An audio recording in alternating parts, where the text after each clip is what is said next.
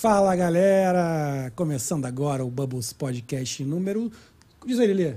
Ah, eu não sei, não Do colei. nada, 129. Caraca, essa não eu é minha sabia. parte. Eu sa- Mas eu tentei te pegar, ué. Caraca, essa não é minha parte. Não pode dar pegadinha um dia? Não foi... Meu Deus, eu a, pessoa tem que se, pre- a pessoa tem que se preparar, cara. Caraca, mano. Viu? Viu como é que é Caraca. difícil? Caraca. Mas eu não, eu falei rápido pra te salvar, porque eu sabia. eu Isso, sabia. muito bem, muito obrigada. Eu fico decorando, eu fico nervoso nesse começo. Não dá? Pra tu perceber como é tenso o meu trabalho. Ah. Tu percebeu como é tenso? É tenso. Tu não, eu tenho falar- que lembrar quando... Tu que tem que número? falar um número. Gosto. São 129 lives. 129 lá. Só do Bubbles Podcast, fora os outros. Fora os outros que a gente já fazemos, fez. É né? isso tem aí. live pra cacete, tem programa pra cacete. Cara, a gente é... A gente é antigo, Rodadinha. né? A gente é rodar. Isso que a gente só faz uma vez por semana. É, Se mas- fizesse mais, era Que é o que a galera tá pedindo da gente, hein? 6.800. A galera tá pedindo pra ter mais bubbles na semana. Mas pra ter mais Bubbles, o que, que a gente precisa? O que, que a gente precisa? Sabe quem que a gente precisa? Quem que a gente precisa? Dos priquingres. Exatamente. É isso. Para fazer mais Bubbles, nós precisamos de patrocinadores, É certo? isso. Porque a vida é isso, É certo? isso, é Somos isso. profissionais, Somos. estamos trabalhando aqui num jeito meio mais ou menos. Estamos. Mas a gente precisa do patrocinador.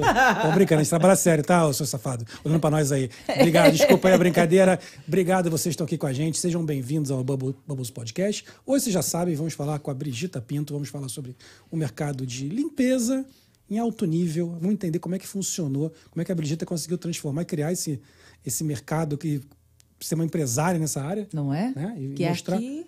Que é uma coisa que, inclusive, é bem legal, como, como, como a gente sempre fala, do- pro- em relação ao Brasil, como é que você tem uma empresa de limpeza? Não é? É, isso é bem sempre- legal, porque a gente tem que se inventar, que a gente sempre fala sobre isso. A gente tem que se inventar. É. Né? Porque a gente tinha essa coisa lá no Brasil. A gente tinha aquela diarista que ia todo dia, não é? Aquela coisa. Uma outra Agora cultura. aqui. Você vai pro mundo empresarial. Vocês já vão ver isso aí já. Já vai esquentando, aproveita, já vai chamando os amigos, já compartilha, chama a galera que o assunto vai ser muito legal. Ouvir um pouco da história dela, como é que ela chegou aqui, enfim, tem uma história longa até chegar a ser uma empresária do ramo de limpeza e ser, temos ser muito bem sucedida. Vocês vão gostar muito. Então já vai chamando enquanto a gente está aqui. Né? Agora, é agora. Começando aqui, agradecendo você. Já aproveita e já se inscreve no canal, que para nós é muito importante a inscrição de vocês. Dá o like nesse vídeo, compartilha. Mas, em, mas, em primeiro lugar, já se inscreve aqui no Bubbles Podcast, que para nós é sempre muito importante. Você que está aqui todas as semanas e não é inscrito, não fale mais comigo. Que é isso? Não quero mais falar. Estamos de mal. Se Corta inscreve aqui, aí logo, corta aqui, pô. se aqui. inscreve logo. E como tava falando de patrocinadores, né, Lili? Dos priquingues. Vocês já viram que Lili Zucchini está aqui, né? Certo? Mua! é isso aí, então Hoje eu tô com batom singelo protetor. Sei lá. É. Gostou? Hoje tá com é, o rosé singelo. Né? É o rosé singelo. Gostou? Tá bonito. Ficou bom. É Ficou isso. bom. Mas aí, como é que tá o esquema do inglês? Já evoluiu? É, evoluí total. Já estudou? Já estudei. És mentirosa. Dos priquingues. A Lili não estudou ainda, mas ela pode estudar. Pode mesmo. É porque falta nela o que você tem de sobra, com certeza, que é a vontade, né? Se você quer aprender inglês, se você quer melhorar a, a sua pronúncia do inglês, se você quer falar um inglês mais fluente, a dica é American English Academy. American English Academy é, é, o- é- tem o curso chamado American English Experience, que foi criado pelo Léo Reis. Que expresse. O Léo Reis. É, Express não, Experience. American English Academy é criadora do American English Experience, criado pelo Léo Reis. O Léo Reis, que é o professor dos famosos, professor dos atletas, dos empresários. É o nosso patrocinador. O cara que é nosso patrocinador também, que está até com uma parceria maravilhosa com o consulado, que ele distribuiu cursos de inglês para várias pessoas. Isso é Uns legal. 50, foi um monte de coisa, nem sei de número. Mas Também é deu pro pra Hope caramba. Justice. Pro Hope and Justice, tem uma parceria com o Grêmio, tem uma parceria com o Santos Futebol Clube. Isso mesmo. A American English Academy é uma, uma empresa muito séria e que, tem- que criou o American English Experience, que é um curso que você faz totalmente online, do seu computador, do seu celular, e você pode fazer da sua casa, de onde você estiver, onde você estiver, né? Então, no seu celular, é mais no seu laptop, onde você quiser. Não é? Né, Lili? E no seu tempo. No seu tempo. É que você pode ter um tempo para estudar inglês, sabia? É, você pode. Se você quiser, vamos fazer um cálculo aqui rápido. Cálculo rápido. O Léo explicou o seguinte: o American English Experience Hum. são 60 passos, certo? Só isso. 60 passos. A promessa é que você vai de zero até a fluência em 60 passos. E aí vamos fazer um cálculo rápido aqui. Cálculo rápido. S- 60 passos que duram até duas horas. Duas horas. Pode ser menos. Pode ser. Certo? Se você tiver mais dedicação, Vai ser menos. E aí você tem, no final de cada um desses passos, você pode falar, bom, tô bem, vou pro próximo passo. Ou não, Pô, tô com dúvida, vou chamar um professor. Vem um professor online e te ajuda. Então vamos multiplicar aí, Lili, você que é boa nisso. Não faça essa. Na live ao 60 vivo. passos vezes duas horas. 120, Li. 120 horas. Aê! Então, se você estudar 12 horas por dia, você termina em 10 dias. Acabou. Mas, tem- mas vamos dizer que você estude menos. Você vai ficar uma horinha por dia, uma hora e meia, ou duas horas, ou meia hora. É você que sabe. O curso você faz no seu tempo, e isso que é mais legal. Tem um preço super acessível. Lá no, no website, no americanenglishacademy.edu, tá? Você vai lá. Tem aí também, ó. Tem aí o. Tá aqui do lado de cá, né?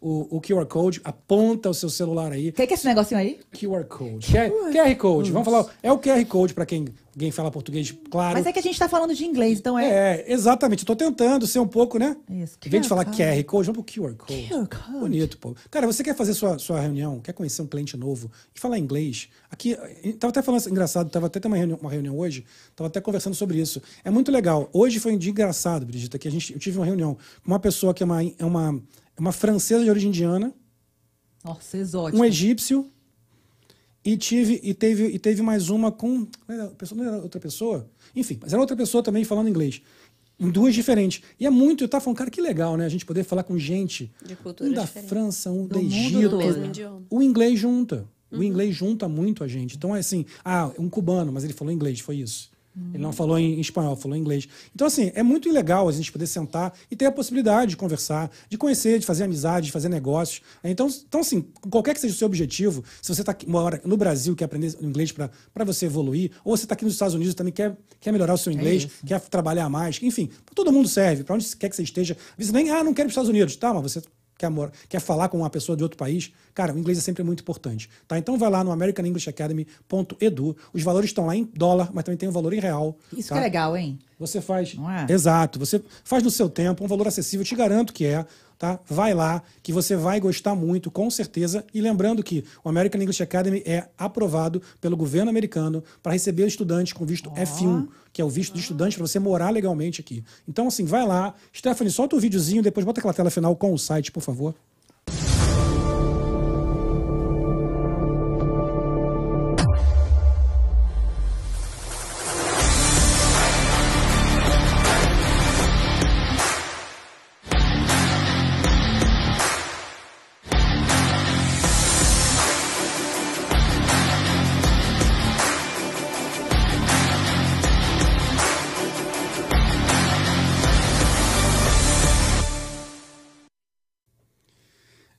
Beleza, galera? Tá aí. Você viu lá o Léo Reis aí, um grande professor. Nosso patrocinador. Nosso patrocinador. E muito obrigado mais uma vez pelo patrocínio ao Bubbles, acreditando também e apoiando o conteúdo feito para os brasileiros que estão aqui nos É. Estados Unidos e em qualquer lugar do mundo. A gente está aqui para inspirar vocês.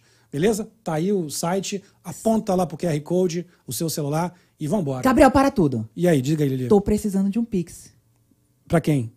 Pra mandar pro Brasil. Mas é emergencial? Emergencial, tipo, eu precisava de sério. quê? 10 minutinhos pra chegar na conta da É pessoa. sério mesmo? O que, que eu faço? Olha, para chegar em 10 minutos, 10 eu conheço uma solução. O quê? Tap, tap. Gostei do teatrinho, Gostou, cara. gostou, gostei, tá ficando gostei. ótimo nisso, hein? Mas isso é verdade, olha só. eu- Isso aí eu vou dizer, ó, vou falar de experiência própria. Eu já contei semana passada e vou contar hoje. A Tap Tap Send é uma empresa também, é uma empresa que começou agora, mas não é, não é uma empresa, não é uma empresa Nova, pequena, é uma empresa, uma né? empresa que está no mercado há algum tempo, trabalhando em outros mercados, né, eh, na Europa, fazendo para América Latina e ab- acabou de abrir para brasileiros enviarem, aqui dos Estados Unidos, enviarem para brasileiros e quem quiser, né? Enviar dinheiro para o Brasil, aqui dos Estados Unidos. A Tap Tap Send acabou de abrir também essa, esse canal. E, cara, o mais legal é que o, o dinheiro chega lá via Pix. Então, você que sempre ouve brasileiros brincando, ah, manda um Pix, manda um Pix, agora também pode mandar um Pix. Ah, é? Qualquer lugar, cara. Não só dos Estados Unidos, como do mundo. Você pode mandar um Pix para o Brasil.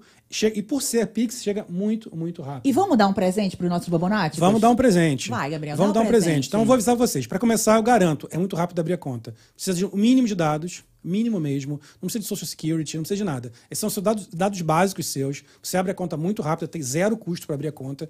Você tem que colocar o seu cartão de débito, precisa de um cartão de débito do Sim, país que claro, você esteja, claro. ok? Só em mente isso. E os dados da pessoa que vai receber no Brasil. Nome, CPF e a chave Pix, que pode ser o CPF ou pode ser o telefone. Perfeito? Perfeito. Enviou, enviou isso, é muito rápido. Ah, não tem taxa de envio. Outra coisa muito boa. É, além de ser rápido, não tem taxa de envio nenhuma. Você paga o câmbio apenas. Então, assim, o câmbio é muito competitivo. Testa, eu recomendo que você teste. Vai lá, teste, você vai ver. É muito competitivo. É, você, ah, não quer acreditar no que o Gabriel tá falando? Vai testar. Vai É, fazer o vai teste. testar. Zero taxa e aí. fica Aí, matador. presentão, presentão. Aí fica matador. Se- na hora de fazer seu envio, em qualquer quantia acima de 25 dólares, você O primeiro envio, né? No primeiro envio. No primeiro envio, se você colocar esse código BP55 que tá aqui assim, BP55 é o código Bubbles Podcast 55, que é o código do Brasil. Bota o código BP55 Vamos dar um presentinho. e você vai ganhar 20 dólares. Se você enviar 25, vai chegar a 45. Se enviar 100, chega a 120. E qualquer, qualquer valor acima de 25 dólares que você enviar, va- vai com mais 20 dólares presente da Tap Tap Send em parceria E com o Bubbles. Bubbles. Fora o fato que você dá aquela moral pra gente e mostra pro patrocinador, ó, galera do Bubbles vale a pena investir, os caras dão retorno. Então vai lá, se cadastra, é gratuito, o envio é gratuito, você vai, vai gostar. A minha experiência, vou contar minha experiência. Isso. Chegou em três minutos. Tap Tap Send já falou, Gabriel, não pode, a gente não pode prometer que é tão rápido, porque varia. Eu falei, não interessa, eu posso falar a minha experiência, certo? Isso. A minha foi três minutos. Se a sua vai ser cinco, vai ser 10, vai ser 15, não sei. Mas te garanto que vai ser rápido. Naqueles casos, você precisa mandar um dinheiro urgente para Larissa Manoela pagar o milho, aquelas coisas assim mais, mais rápidas. Nossa amiga Larissa Manoela. Você manda. Tadinha. Tadinha da menina. Brinca... Tadinha. Essa brincadeira, mas Tem assim, um milho. foi, uma, foi uma, uma, uma história que marcou, né? Então você manda pela Tap Tap Send, que você vai gostar muito, dá moral pro Bubbles e você ganha moral, porque 20 doleta, né? 20 doletinha? negando? O quê? Multiplica por Gente, 5, ó. chega uma. Cenzinho quase. Chega no 100, ah, então tá bom. Ó. É isso? É Então isso. vai lá. Ó, esqueci de falar. Na, na App Store, Google Play, tem pros dois. Beleza? Só procurar lá na sua loja. Se tem iPhone ou tem, ou tem Android. Vai lá na loja, procura por Tap Tap Send. É isso aí. Depois conta pra gente aqui nos comentários. Belezita? Belezita. Vambora, Liliane. Vambora? Vamos nessa? Vamos apresentar nossa convidada? Nossa convidada, por favor. Nossa convidada de hoje é a B-R-I-G-I-T-A. Eu quis fazer diferente, aí eu falo no final bem assim, Brígida. Não, menina! Brígida Pinto. Seja muito bem-vinda ao Bubbles Podcast. Muito Né? obrigada. Adorei essa- essas técnicas que você mostrou aí. Eu quero realmente começar falando sobre isso. O que, que é esse método iClean? já vamos Hum, ela já entrar. foi direto já ao vamos entrar no ponto. assunto. Seja bem-vinda ao Bubbles Podcast. Obrigada, gente. É um prazer estar aqui com vocês. Prazer é nosso. E é muito bom poder falar um pouquinho da, da história da gente, né? De, de, e poder é, é, impactar vidas e poder estimular as pessoas a fazer as pessoas acreditarem que dá para vencer, sim, né? E isso é muito legal. A tua história é muito legal. Foi, e foi engraçado, né, Brigita? Que você me. Você, a gente estava se falando sobre. Foi meio que em cima da hora. A gente, tava, a gente começou a conversar sobre você vir. E essa semana a gente tem até o, a gente tem o Pedro Munhoz que viria. E foi muito legal que quando a gente começou a falar, surgiu a vaga e você veio logo. E eu achei muito maneira a sua história, assim, gostei muito da, da, da sua história, da sua história, de como você transformou. E gostei muito do seu, do seu slogan. Como é que é o I clean I clean so you won't have so you to. won't have to. Isso é muito maneiro. É legal? É muito legal. Até rima. E Você que não faz aí American English Experience, eu limpo para você. não- traduzir, né? É, eu limpo para você não ter que fazer. Exatamente. Você é de onde no Brasil? Eu sou mineira, nasci no interior de Minas, uma cidadezinha perto de Uberlândia, chamada Ituiutaba. Ah. Mas aos sete anos eu fui para Goiânia. Então Ah, eu gosto. Eu geralmente falo que eu sou de Goiânia porque a minha referência começou ali. Foi quando eu entrei na minha juventude, fiquei lá até a minha idade adulta, até vir para os Estados Unidos. Você se considera mais goiana, então? Eu me considero mais goiana. E Entendi. fazia o que antes de. Lá no Brasil? Fazia o quê? Então, é, eu vim pra cá aos 24 anos. ah, mas. Não, 24 não, 22. Eu vim pra cá aos 22 anos. E antes de, de vir pra cá, eu tava na época da faculdade ainda. Mas eu comecei a trabalhar muito cedo. É, os meus pais se divorciaram, eu tinha 16 anos. E o nosso nível de vida mudou bastante com o divórcio dos meus pais. E eu tive que trabalhar para ajudar a minha mãe no sustento da casa. Nós somos quatro filhas.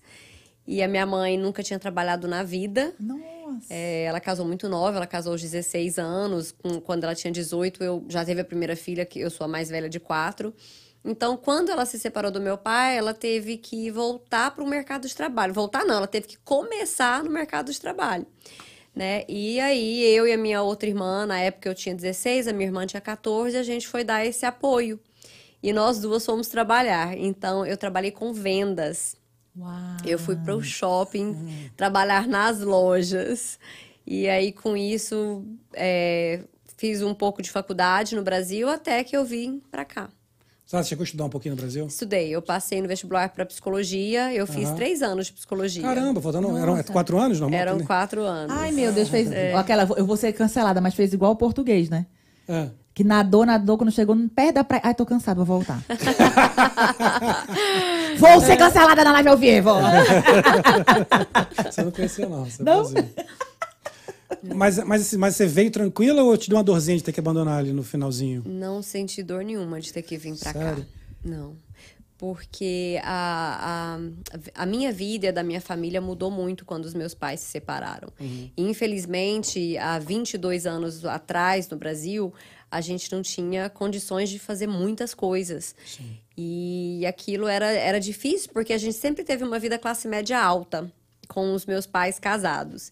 E quando os meus pais se separaram, eu fui para escola pública e uma pessoa que veio a vida inteira de escolas privadas e sempre as melhores. Aí eu só, fui cair né? numa escola pública, Sim. né? Então assim, o nosso nível de vida mudou muito em ter momentos de que a gente não tinha comida e de alguém, algum amigo da minha mãe ter que vir trazer uma cesta básica. Sim. Então foi muito difícil esse tempo. E quando apareceu a oportunidade de vir para cá, é, sempre, né? Os Estados Unidos sempre foi referência de oportunidade, do sonho americano. Sim. Sim. Então, quando apareceu essa oportunidade de vir para cá, meu Deus, nem eu, nem minha mãe, nem minhas irmãs, a gente não pensou duas Vieram vezes. von- vonta- super Desfazer do pouco que a gente Veio tem. todo mundo? Todo mundo. vontade. Ah, que bom. Veio todo mundo. A minha irmã Talita, ela veio primeiro. Ela casou e veio. E aí o plano era que ela ia se estruturar aqui e ajudar a gente lá. Ia montar algum negócio pra gente estar tocando, ia investir lá. E aí o plano não deu certo.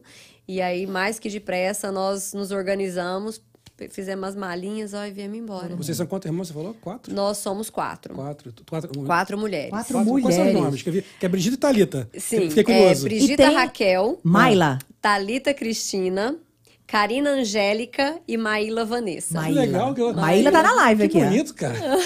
Gostou? Gostei. Brigita, Maíla. Eu, é, peraí, volta as duas. Karina, Karina e Thalita. e- Ca- Thalita. Karina Angélica? Karina Que Angélica. maneiro. Tá vendo? Todo vendo? mundo tem dois nomes. vendo, tu não tem filho? dois nomes, Gabriel? Não, não tenho dois Eu nomes. tenho dois nomes. É.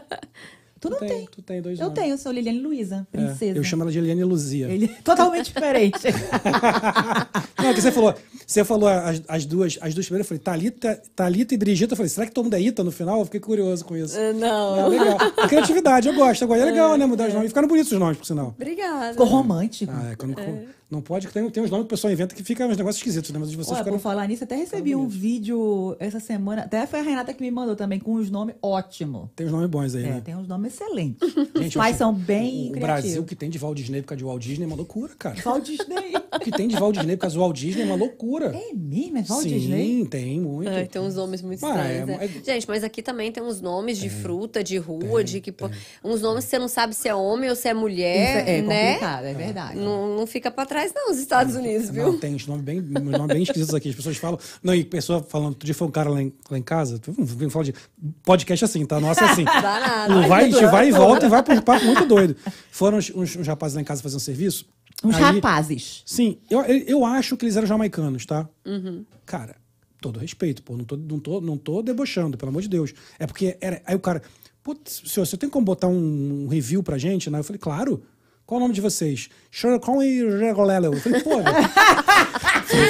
Só letra aí, por favor. Next, next. cara, não tinha, nesse- não tinha condição de eu entender que nome era aquele que ele tava falando. Eu falei, pô, velho, bota pra mim aqui no celular. Escreve. pra eu não errar. Sim. Cara, e não tinha como. não- Quando, quando ele falou, nada do que ele falou parecia que eu tinha, que eu tinha entendido. É, o o nome tem muito a ver com a cultura, né? Então, até a gente, brasileiro, quando a gente fala Claro. pro americano o nosso nome, Claro. eles não sabem escrever. O meu nome eu tenho a maior dificuldade com ele. Eu não falo Brigita pra ninguém. Porque ninguém fala Brigita. O povo fala Brigitta, eh, Brígida, I mean, então eu falo o quê? Eu falo Bridget. Qual que é seu nome? Ah, Bridget. Bridget Bridget Jones. Eu salvo- Aí todo mundo sabe. Eu salvo metade da conversa, já falando que meu nome é Bridget. E, e tem os detalhes, né? Eu meu nome é, eu, eu sou Gabriel, então quando eu chego nos lugares é, é Gabriel. Só que no começo, eu não, eu, até a pronúncia eu não sabia direito o jeito certo. Eu falava puxando mais. Aí, aí duas lugares. Aí você é gay? Eu falo, Não, é porque eu tava falando Gabriel. Só, de esticar um, só de esticar um pouquinho, as pessoas pensavam, pensavam a falar- perguntar pra mim. Aí um dia eu fui no lugar também, a- que era uma, um, uma lanchonete dessas com Wayne's da vida. Aí a pessoa escreveu G-A-Y Briel. Aí eu comecei a entender, pô, cara, o que, que eu tô falando errado? Aí você- é o detalhe da pronúncia. Sim, é. Aí eu tive que falar, Gabriel, mais curtinho, mais comido. Aí acabou o problema. Ah, porque dona filha é gay. Que, Gabriel. em teoria, Gabriel, eles entendem, sabe? sabe não, é, Gabriel. não é muito difícil, mas, mas mesmo o Gabriel foi mais, foi mais complicado. Então tem algumas coisas. Meu, pô, meu cunhado se chama Otávio, chegou lá em casa outro dia, cara, cada vez que ele chegava lá em casa, vem uma mensagenzinha do que chegou tal na sua, na sua, na sua na portaria. Cada nome era diferente do outro. O cara Otávio. nunca, nunca, Não. nunca. Tem um que foi Otaku. Otávio. É, tem uns nomes que não dá nem pra, nem pra traduzir pro inglês, né? Pra ficar ok, pra não, não dar errado a pronúncia. Exatamente. Enfim, vamos, vamos continuar aqui, senão a gente fica nessa história. Chegamos nos Estados Unidos, as, as cinco guerreiras. E aí você veio, você veio lá, tipo, de, de quase se formando em psicologia. Quase formando em psicologia. Na época eu tranquei a faculdade, porque o plano de todo mundo que vem pra cá é vir, é, pelo menos antigamente era, né? 22 anos atrás era o quê? Vamos pros Estados Unidos, ganhar um dinheiro, fazer um pé de meia E e voltar. voltar, pro Brasil. Porque antigamente se fazia dinheiro, assim, pra voltar pro Brasil, né? O cenário mudou muito hoje. Então foi esse o, o plano nosso. A gente vinha pros Estados Unidos, ia ganhar uma grana e voltava pro Brasil. Então, minha matrícula da faculdade ficou trancada. Tá lá, né? Eu acho que ela ficou trancada uns dois ou três anos. Até que eu falei, quer saber? Brasil, hum, não mais. rola, né? É, não mais. E sim, tranquei a faculdade. E você nem pensou em fazer aqui, continuar aqui, ou nem pensou nisso? Pensei, mas eu vim com visto de turista. Tá. O meu visto venceu com seis meses. Ah. Né? E aí a gente entra na ilegalidade. Você foi. Que eu vivi dez anos. Uau. Isso, isso é legal. Vamos Eu- falar eu, acho muito legal essa história aí. É, por que vocês resolveram? Porque assim, tem- a gente conhece que muita gente passa por essa mesma situação. É legal ente- entender, para as pessoas entenderem por quê. Porque tem pessoas que pensam, por que que a pessoa fica ilegal? Cara, tem vários motivos para pessoa resolver. Para vocês, por que que foi assim? Vamos ficar meio legais. Então, é, há 22 anos atrás, não existia essa, todas essas alternativas de vistos que existem hoje. Pelo menos elas não eram exploradas da mesma forma, tipo o visto de estudante quando você já está aqui. Nós chegamos, eu e a minha família, nós chegamos cinco dias antes do 11 de setembro. Cinco Nossa! dias antes do 11 de setembro, as pessoas viviam aqui com... Elas tinham acesso a tudo com o visto de turista. Sim. Elas faziam carteira de motorista, elas não tinha essas coisas de imigração como hoje a gente vive. Né? Então, quando nós chegamos, daí cinco dias teve o atentado das torres. Toda a lei mudou depois disso. Sim. Tudo, todo o sistema dos Estados Unidos mudou. Né? Então aí já não se tirava driver's license mais. Eu, quando cheguei aqui, eu tirei minha driver's license para 10 anos. Mentira. Com visto de turista Que coisa, né? né? Depois que aconteceu atenta- o atentado e eles começaram a reformular e mudar as leis, você não tirava mais. A, a driver's license é para a data de vencimento do seu I-94, Uhum. né? E até hoje é assim. Então, quando a gente veio, é, foi, foi um susto, né? Porque tudo mudou e a gente ficou naquela, e agora? O que, que vai acontecer por aqui? Mas a gente foi se adaptando. Nós vivemos. é, eu fiquei 10 anos ilegal. é, passei por isso. Eu falo muito para as meninas, para o pessoal que vem trabalhar comigo, que eu, eu sei exatamente o que é isso. Não é fácil, é, é um medo, é uma incerteza, é uma insegurança. Mas eu acredito muito é, em propósitos e, e em tempos para todas as coisas. E a eu consegui o meu green card em 2011. Ainda né? foi lá no tempo. Ainda era mais fácil do que hoje. Né? Ainda era uma outra regra. Sim. Né? Porque mudou muito. A Mudou. coisa vem. Você passou muito aperto na época? Ah, eu, eu passei alguns sustos, sim. É, tinha medo de dirigir, né? Porque você tá com a sua 94 vencida, sua carteira vencida, o carro no seu nome, o seguro no seu nome. Então você tem mais cautela. Então a gente dirige com mais cautela quando você tá nesse lugar. Uma vez a polícia me parou, aí, enfim, teve corte, mas deu, deu tudo certo. Ahn, mas o- acho que o mais é, desafiador foi quando eu retornei para o Brasil. Com o status que eu tinha, né, já de 10 anos de, de América, dois filhos, histórico de bancos, de, de é, é, imóveis no meu nome e um processo de imigração e ainda assim eu retornei para o Brasil em 2009. Ah, você teve, teve isso? Teve isso. Pode ser louco. E, você... E aí? Mas foi assim, mas era necess... foi necessidade? Então, foi, não foi necessidade. Não, não diria que foi necessidade, mas em 2009, eu não sei se vocês lembram, ah, houve uma quebra no mercado imobiliário, né, Uhum, aqui nos Estados Unidos, e ele foi muito impactante aqui na Flórida. No mundo todo. Sim.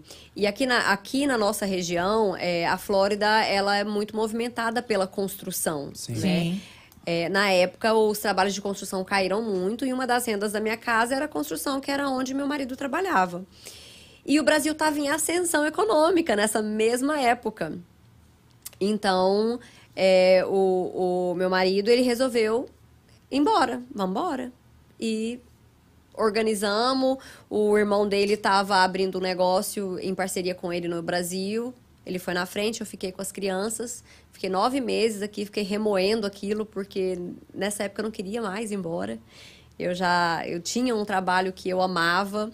Eu estava com um processo de legalização parado, mas eu estava. Tinha né? Tinha uma esperança. Uma esperança, exato. aham. E a minha família toda aqui, né? Pra que que eu iria embora? Mas fui. Deu certo, porque essa época, que eu me lembro dessa época no Brasil, tava feio também lá. Ficou, foi ficando feio depois. Graças a Deus não deu certo. Foi o contrário.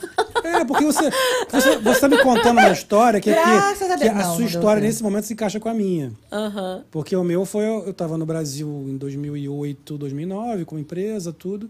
E 2008 estourou, estourou, foi quando estourou a crise.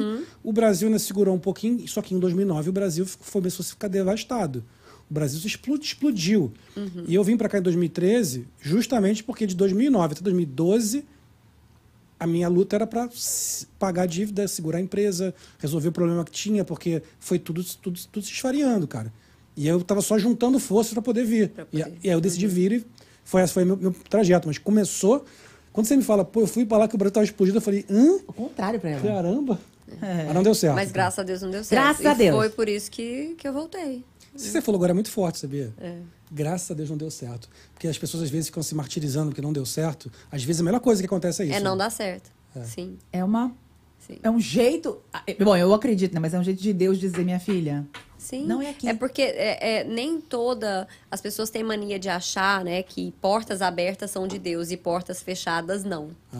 Mas não é uma verdade. Deus também fecha portas para nos guardar. Exato. Né? Exato. E eu acredito, eu acredito muito nisso, que o fato de não ter dado certo foi o cuidado de Deus comigo.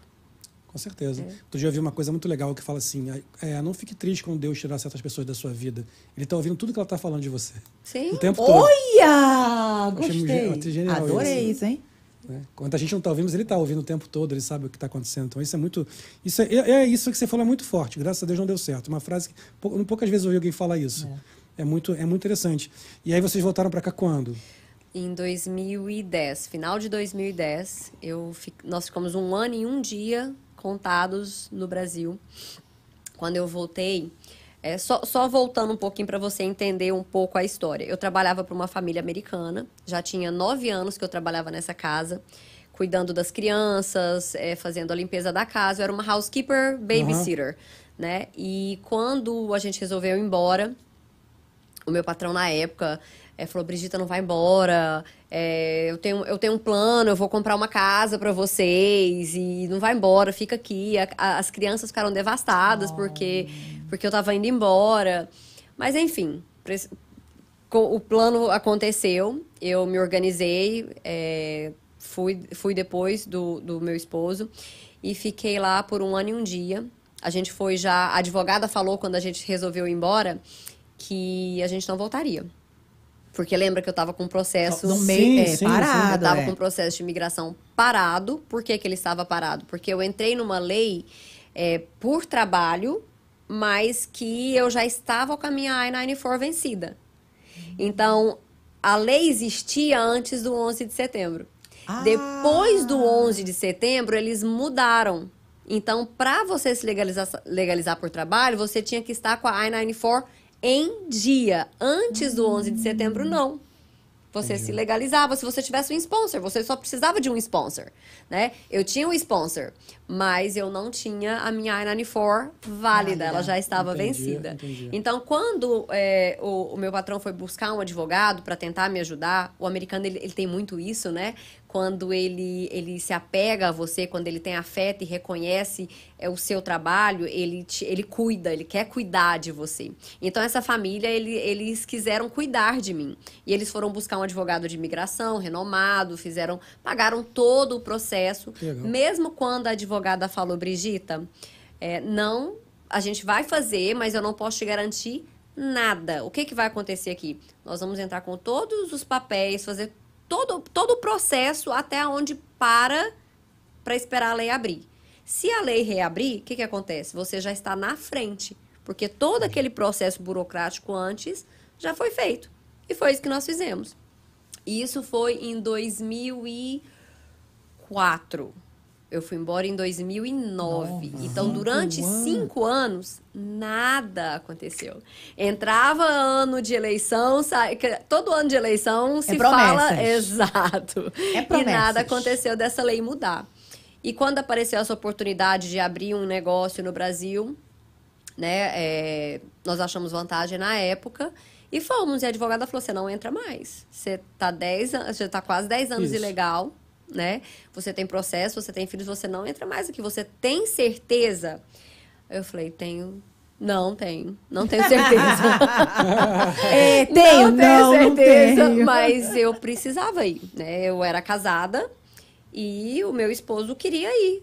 Como esposa, eu acompanhei ele juntamente com os meus filhos. Meus filhos eram pequenos na época. A minha filha tinha quatro anos e o meu filho tinha um. E a mãe e as irmãs ficaram. A mãe e as irmãs ficaram. E essa foi a parte mais dolorida pra mim. Porque a gente sempre foi muito E unida. vocês, avi- assim, normalmente a gente vem sozinho.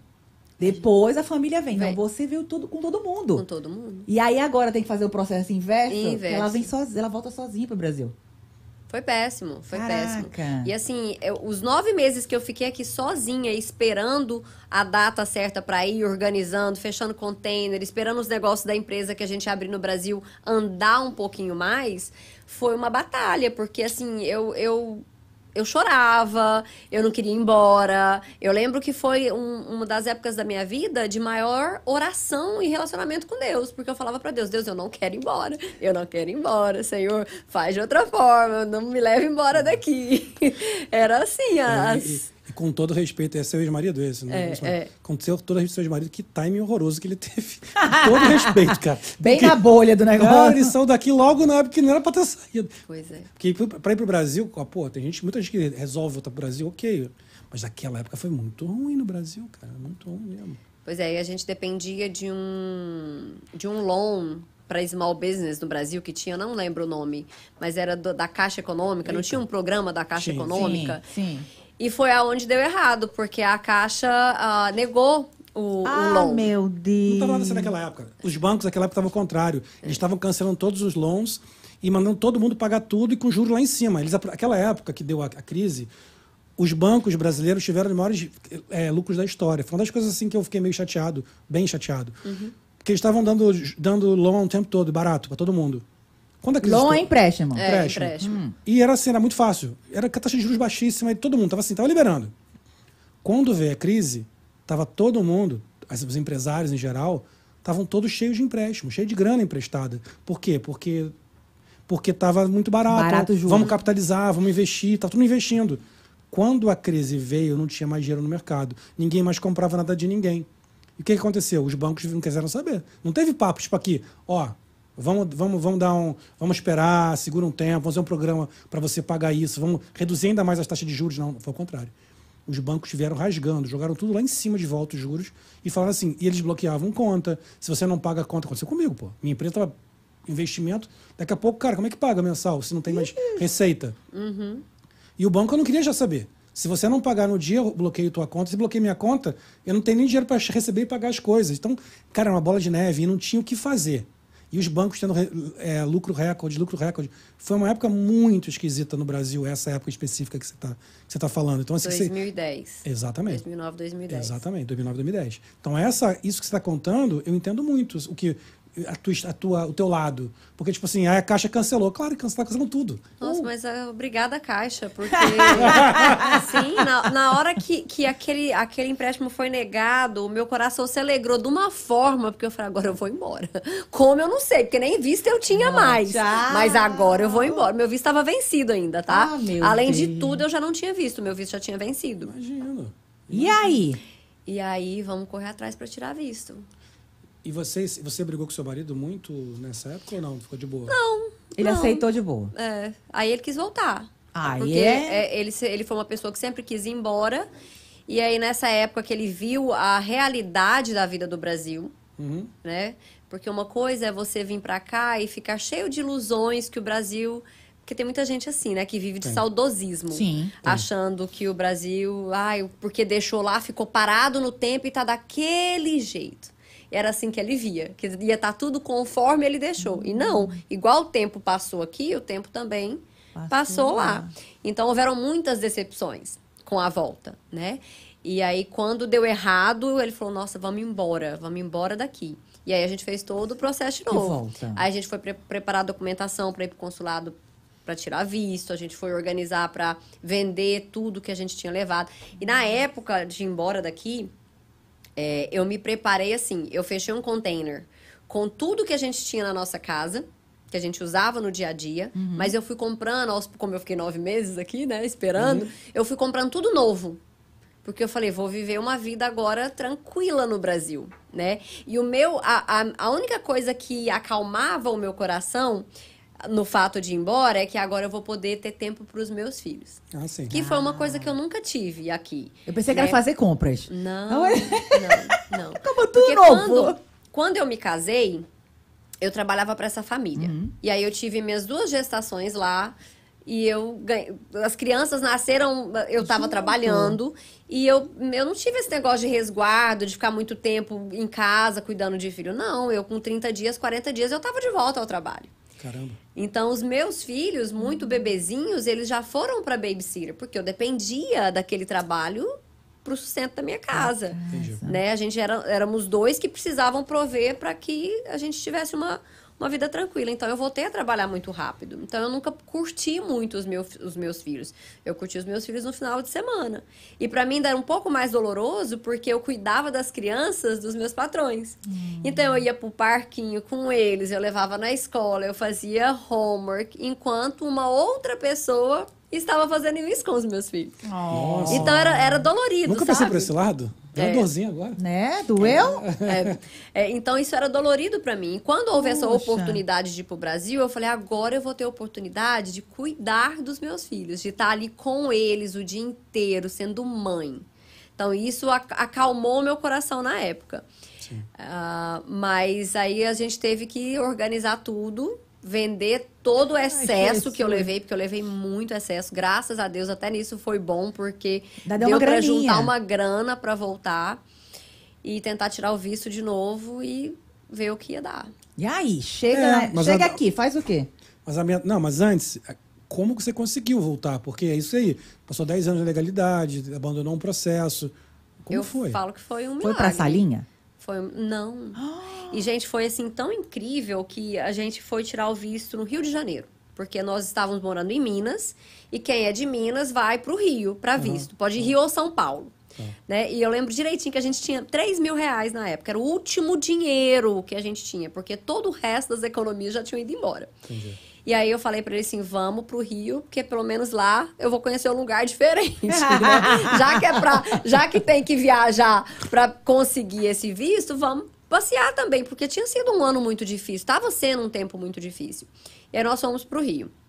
Aí nós chegamos no Rio, tá? Na época fazia tudo online, né? Do- do- dos documentos da, da, da imigração, da imigração, não, da embaixada, aplicação pro, pro visto e tal.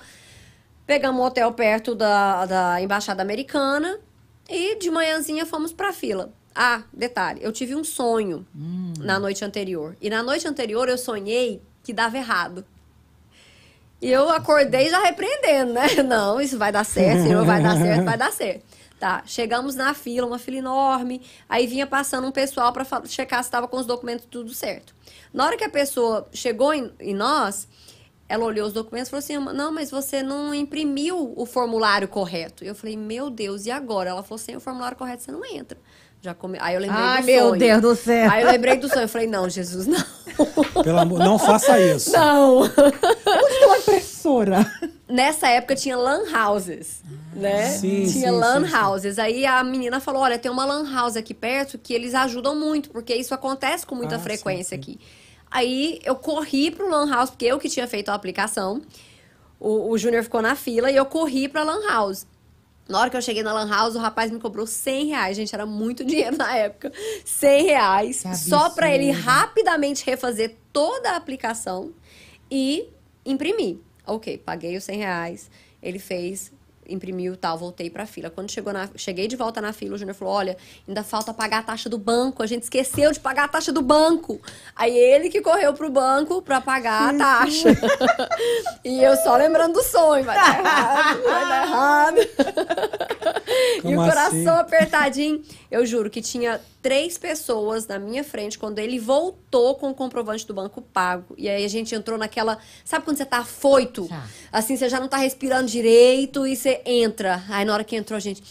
Vamos acalmar, vamos acalmar, porque agora a gente precisa na parecer que tá tudo certo. Porque ainda tem assim, ó, você entrou naquela fila lá, né? Sim. Aí você acha que já vai ser. entre- Não, você vai Não, sentar. você vai sentar. Vai Você sentar. vai sentar e Não, esperar. atenção. Aí o desespero, porque você fica vendo as outras pessoas serem entrevistadas e saindo chorando. Sim. Aí, dá- aí que você fala, aquele ali eu não quero ir, não, naquele cara. Aí tu já fica, É não, não, eu já não quero naquele cara, não, porque ele já negou mais cinco pessoas. Aquela senhora, não, aquela senhora ali, ela não vai, ela não vai com a minha cara. Ela não vai gostar de mim. Aque- Talvez aquele ali, eu quero ir naquele ali. Aí quando tu vai, vem, é justamente aquele que negou cinco. Puta merda. E é desse jeito que acontece é? mesmo. Mas ali, na hora que eu sentei ali, que eu consegui respirar e me acalmar, eu já comecei a falar pra Deus quem que eu queria, que eu fui observando. Foi nessa? Claro, eu vou perder a oportunidade? Não, eu tinha que lutar contra aquele sonho que ia dar errado. Então eu já comecei a falar, Deus, é aquele ali, ó, aquele ali que tem que ir. E aí a gente foi. E quando nós chegamos lá, a gente tinha uma pasta preparada com um monte de documentos, todos os documentos que a gente tinha preparado para abrir a empresa, todo o plano de negócio, bababá, tudo que a gente podia, a gente levou. Estávamos preparados para ter que explicar a vida, né? Aham. Inclusive como que a gente tinha dois filhos americanos. Olha! É, mas Deus é tão bom que essa pessoa ele fez duas perguntas: quanto tempo tinha a empresa, quantos funcionários tinha e o que, que a gente estava fazendo nos Estados Unidos. Só. É mesmo. E, puf, carimbim, 10 anos de visto. Moço, com licença, me dá aqui, coisa. moço. Na hora que ele falou que tinha ah, dado visto para 10 anos, eu respirei num alívio. eu falei, agora é turismo, vamos passear. Bora passear. Pô, mas que coisa, né? Olha o quê? Vou te falar que talvez hoje fosse mais difícil pra, pra vocês, sabia? Porque hoje, Total. hoje eles estão muito chatos, né? E tudo eles têm, todo o histórico da gente. Do, da, Desde da- sempre. E gente, você acha que eles não tinham um histórico? Ei, acho que Porque tinha. eu tinha, inclusive, um processo na imigração. Por que será que eles. Bem, Porque É quando. coisa de Deus. Quando. Eu, ser. eu acredito muito que quando existe um propósito, ele vai se cumprir independente sim, da lei. Sim, sim. né? E, e, e eu vou te falar por que, que eu falo de propósito. Porque foi o fato de eu ter ido embora e ter voltado que a minha I-94 regularizou e eu peguei meu green card. Entendi. Entendi. Tá vendo? Tu deu certo, né? que bom. Então era um plano, era realmente um plano de Deus. É, com certeza. Eu agora, eu, tive agora uma, uma, uma- questão aqui na cidadania, minha processo de cidadania meu, que eu cheguei lá, fiz entrevista, foi tudo certinho, passei na prova e tal. Uma pergunta que ela me fez que eu respondi verdade, mas aí por causa daquela verdade ela me pediu mais documentos. Que é a questão que ela soube que eu era, que eu era dono de empresa. Não sei porque ela não, não, tá- não sei por que não estava lá sabendo. Que eu sempre, sempre fui. Ah, você é então preciso que você vá no IRS e pegue esse documento para provar que você paga imposto de renda. Só que o problema não é que isso é fácil fazer. O problema é quanto tempo vai demorar. Aham. Então, depois, a minha entrevista foi dia 7 de setembro. Até agora, zero resposta. Eu já estava esperando dois anos. Então, para mim, foi tipo ao contrário. Foi tipo, cara, não acredito, cara. Não. Tá tudo certo. Qual é o nome que você vai usar? Qual é a sua assinatura? Qual é sei lá o que pro certificado? Aí eu falei, cara, por quê? Mas depois eu pensei a mesma coisa. Eu falei, cara, tem alguma coisa. Se não foi hoje, é porque alguma razão não era para ser hoje. Sim. É para ser num outro momento, por alguma outra razão que eu não vou descobrir. Uhum. É, porque quando a gente está vivendo o problema, a gente não consegue entender o porquê. Você consegue só entender o porquê depois que aquilo passa e você olha pra trás e aí você fala, nossa, É. É. foi por isso. É. igual quando você tá no meio de um furacão. O que, que você vê no meio de um furacão? Você não vê nada quando o furacão tá passando. Mas depois que ele passa e você olha, aí você consegue visualizar. E foi exatamente isso. Com, com a minha ida pro Brasil. E foi só pelo retorno que eu saí do status de vencido meu I-94.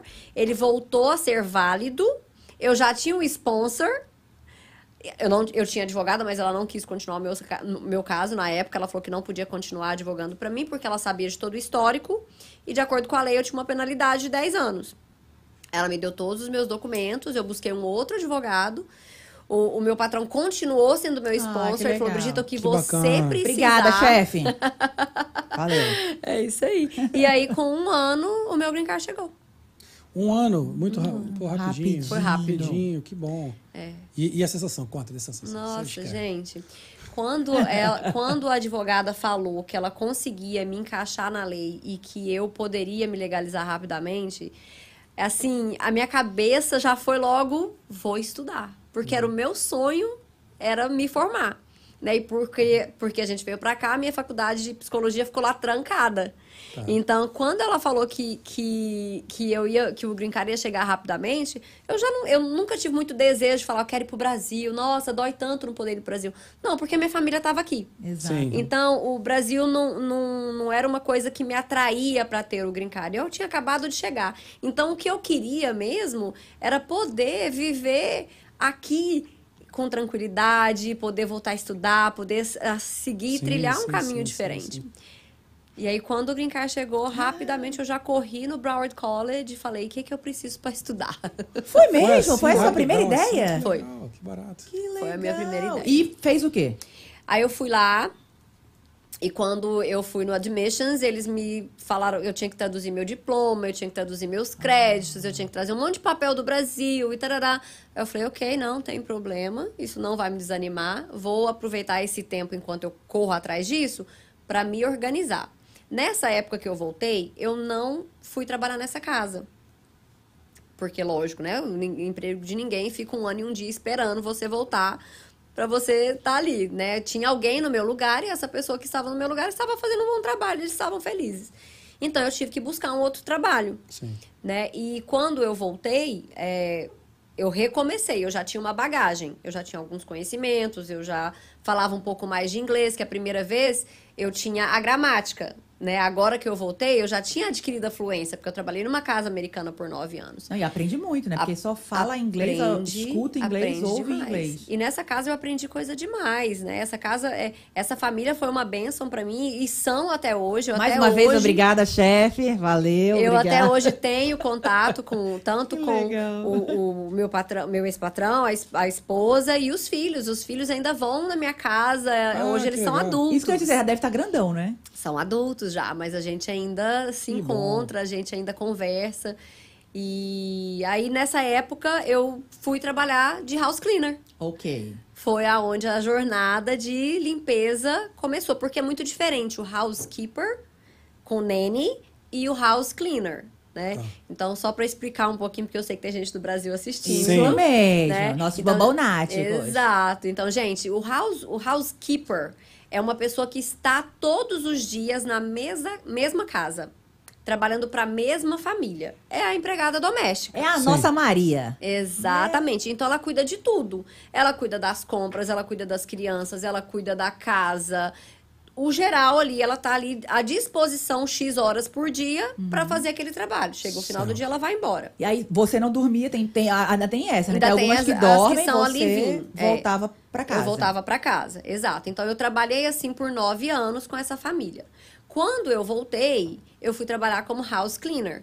A house cleaner é a diarista brasileira. Ela limpa várias. não, A, diarista brasileira limpa uma casa diferente por dia, né? É. Geralmente elas fazem, a diária geralmente é uma, no máximo duas. Mas eu acho que nem, nem dá muito Não, aí hoje, porque... não, aí hoje que aconteceu no Brasil com essa lei nova de assinar carteira, essas coisas, a empregada doméstica virou, Virou diarista. Sim. Por quê? Porque o patrão já não pode, já agora tem que assinar carteira, então já não pode é, Uhum. São- contratar os cinco dias porque tem que assinar Entendi. carteira. Então fica Acho que o diarista. máximo são três três dias, né? Quer dizer, além disso, ainda prejudicou as bichinhas. É. E aí eu fui ser house cleaner. Eu tinha uma amiga, eh, na época, que ela estava passando por um problema de saúde e ela tinha um schedule de casas, né? Ela tinha vários clientes. Ela falou: Bri, vem trabalhar comigo. Vamos falar sobre helper." isso? Vamos falar sobre Vamos. isso? Justamente isso. O que acontece?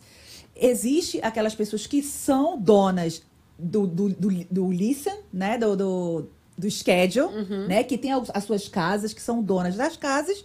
Elas fazem a faxina e elas precisam de um ajudante. Exatamente. Essa ajudante é aquela que ajuda e é que ganha menos. É sim. E às vezes trabalha até mais. Não é isso? Depende, Né? né? Tem, tem umas pessoas aí que exploram. E além disso, por exemplo, quando você quer ter a sua casa, é isso mesmo, né, Brígida? Quando você quer ter o seu listing de casa, o schedule, tem pessoas que cobram, Tem pra pessoas te que vender. vendem, sim. não é? Sim.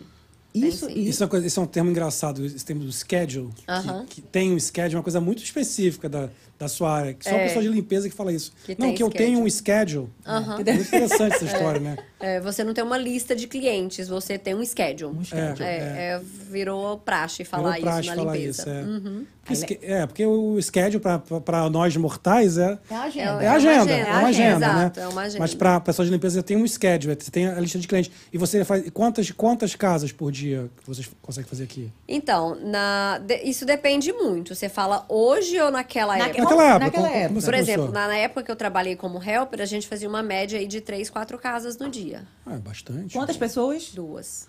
Três, quatro casas. Nossa. Sim. O que- Mas por quê? É é uma limpeza mais rápida? Porque, ou é porque o- Então, a mais- limpeza aqui nos Estados Unidos, ela é, ela é diferente da limpeza no Brasil, Uhum. né? Em primeiro lugar, que as casas são fechadas o tempo inteiro, porque é tudo no ar-condicionado. Então, a gente lida com a poeira do trânsito das pessoas e do ar-condicionado, não a poeira externa que entra. Sim. Então, isso já é diferente. A outra diferença é que a gente não trabalha com água como no Brasil se Verdade. trabalha com água. Verdade. Aqui não se lava tudo, não se lava chão. No Brasil se lava, joga água, ra- puxa com rodo, enfim, Ah. né? A vassoura também não se usa a vassoura. A vassoura quando você usa ela, ela faz o quê? Aquela poeira sobe. Sobe. Então você tá varrendo e tá sujando. Aqui se usa o aspirador de pó. O aspirador de pó não, ele já vai direto na sujeira, aquela sujeira não sobe. Às vezes sai, sai um pouquinho no filtro, mas muito pouco comparado com o que uma vassoura levanta.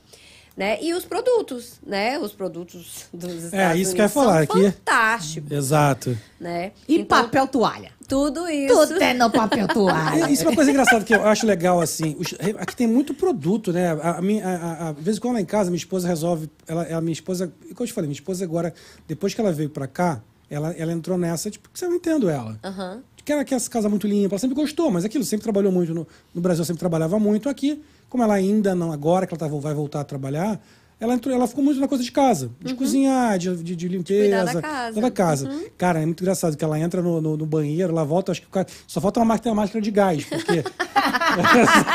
porque tá sendo Chernobyl, cara. Que Tira é um, foto, tira foto, Cara, galera. é um Tira foto. cheiro de, de produto de limpeza. Clorox. Ah, é, ah, nela. é muito Ah. mais potente, são muito mais potentes. São, são muito fortes os produtos. Inclusive, tem que ter cuidado, né? Você tem que saber o que você não pode misturar. E eu falo mais, eu falo que você tem que saber trabalhar inteligente, porque aquilo ali, com o tempo, vai te prejudicar a sua saúde. Imagino. É né? verdade. Então, assim, a pessoa que ela realmente sabe limpar, a água e sabão faz um trabalho fantástico. Entendi. né? Você vai usar os produtos fortes em cenários extremos, né?